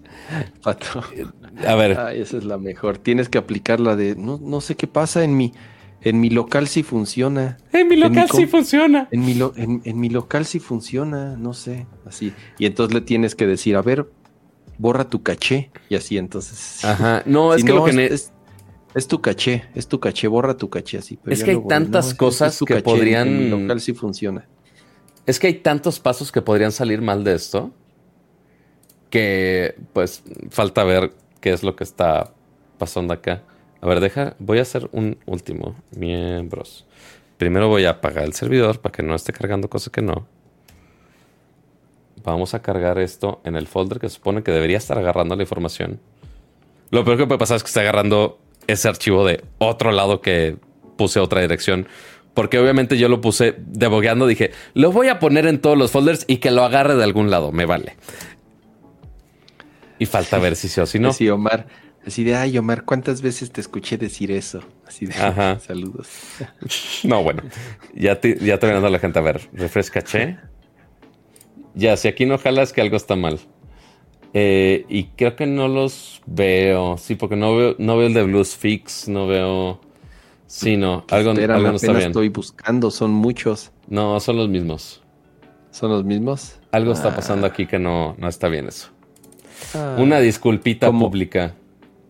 Como dicen que, como dicen que puede ser que el API pública no se actualice tan rápido. Que quizá, el- que quizá el archivo que estoy bajando que no esté. Quizá. Y mira, ya tenemos un tercer ultra. Raúl Jesús. A ver, Raúl Jesús Ruiz Tapiz, muchas gracias por mejorar tu membresía a Ultra. Muchísimas, muchísimas gracias por la confianza. Voy a intentar deboguear esto, lo juro. Al menos ya es progreso. ya es mejor que antes. Ya es progreso, ya no estamos actualizando, así ya no está Pato en, en Photoshop agregándolo a mano uno por uno y exportando los PNGs y mandándolos por WhatsApp y yo agregándolos al, al lobby. Ya no, ya, Ya. ya, está automatizado, a lo mejor no en tiempo real por lo que vemos. Entonces, Necesito rascar a ver si es un problema del CSV o es problema Eh, mío. Gracias, Pato. De verdad te aplaudo, Pato, porque yo sé que te tomaste unas buenas horas. La verdad te quedó muy cool. Eh, qué chido. Eh, gracias, Pato, de verdad. Yo, yo sí te lo agradezco. Es y los suscriptores también, porque ahora va- va- van a ver bien su nombre ahí en eh, animadito y todo al, al terminar el programa. Más les vale porque sí le batallé un chingo a esa chingada. Este. Sí, creo que ya vi el CSV que me está exportando no está tan actualizado. Ok. Porque justo esta membresía que acaba de entrar, pues debería estar luego, luego. y no está. parece que no está.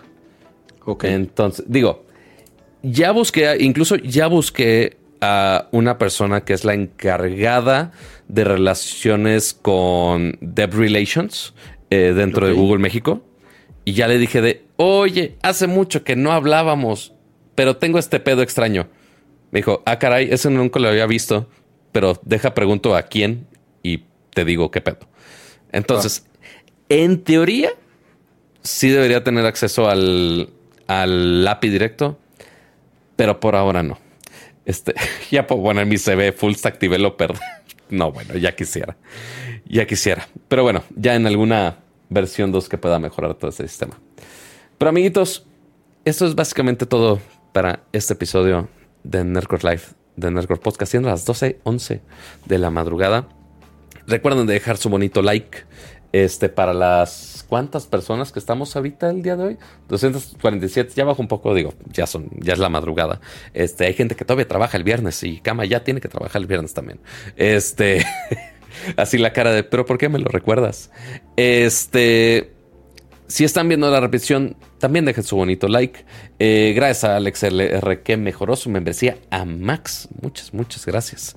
Este, me encanta que ya es, ya es quincena y la gente está bien. muchas suscripciones, muchos superchats, muchos upgrades.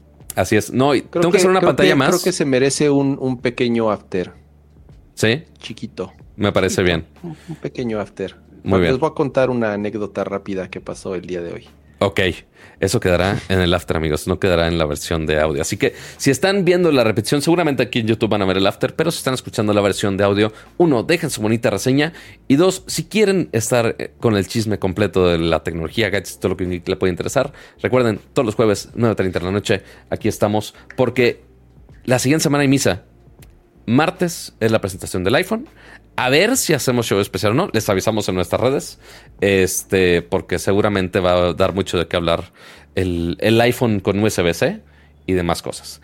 Eh, o si lo hacemos el jueves, ya les vamos avisando. Eh, así que otra razón más para seguirnos en las demás redes sociales. Pero, Ramsa, muchas gracias por acompañarnos en otro show más. Eh, gracias, Pato. Muchas gracias también a lo que, a que, a los que nos acompañaron en esta bonita edición de Nerdcore Podcast. Recuerden, número uno, dejar su like. Número dos, eh, si pueden, si quieren apoyar al proyecto, suscribirse. Hay tres diferentes paquetes como ustedes han visto, el cual se adapta a cualquier posibilidad económica. Eh, y si no pueden, ya lo saben, un like, una recomendación, eh, un comentario, eso también nos ayuda muchísimo. Y gracias, Pato, por producir este programa otra vez. Gracias por rifarte con el script que hiciste para, para los suscriptores. Nos vemos la próxima semana. Ahí les avisamos si hacemos show especial edición Apple el mismo martes. Pero bueno, ya saben, eh, arroba Ramsa, tanto en Instagram como en Threads, arroba PatoG7, en Instagram, en Threads, en X, en Facebook, en YouTube, en Twitch, en TikTok. Ah, no, en TikTok no tienes Pato G7, ¿va? Ya tengo Pato G7 en TikTok. Ya tiene algunos meses. Ay, güey, Tuve que ir a la casa del señor TikTok de ¿Cómo fregados que me quitaron el Pato G7? Es como, ahorita bien se lo damos. No, muy Pato amable la G7 gente de TikTok. Tic- Pato G7 en YouTube. Na- ahora, nada, más el, todos- nada más el único necio era yo solo en YouTube. En todos lados. Entonces, Pero bueno, ahorita en el after también les cuento mis dramas del- de los URLs. ya saben bueno. dónde seguirnos. Ahí estén al pendiente para, para avisarles eh, qué día nos vemos la próxima semana. Descansen. Buenas noches. Bye bye. Adiós.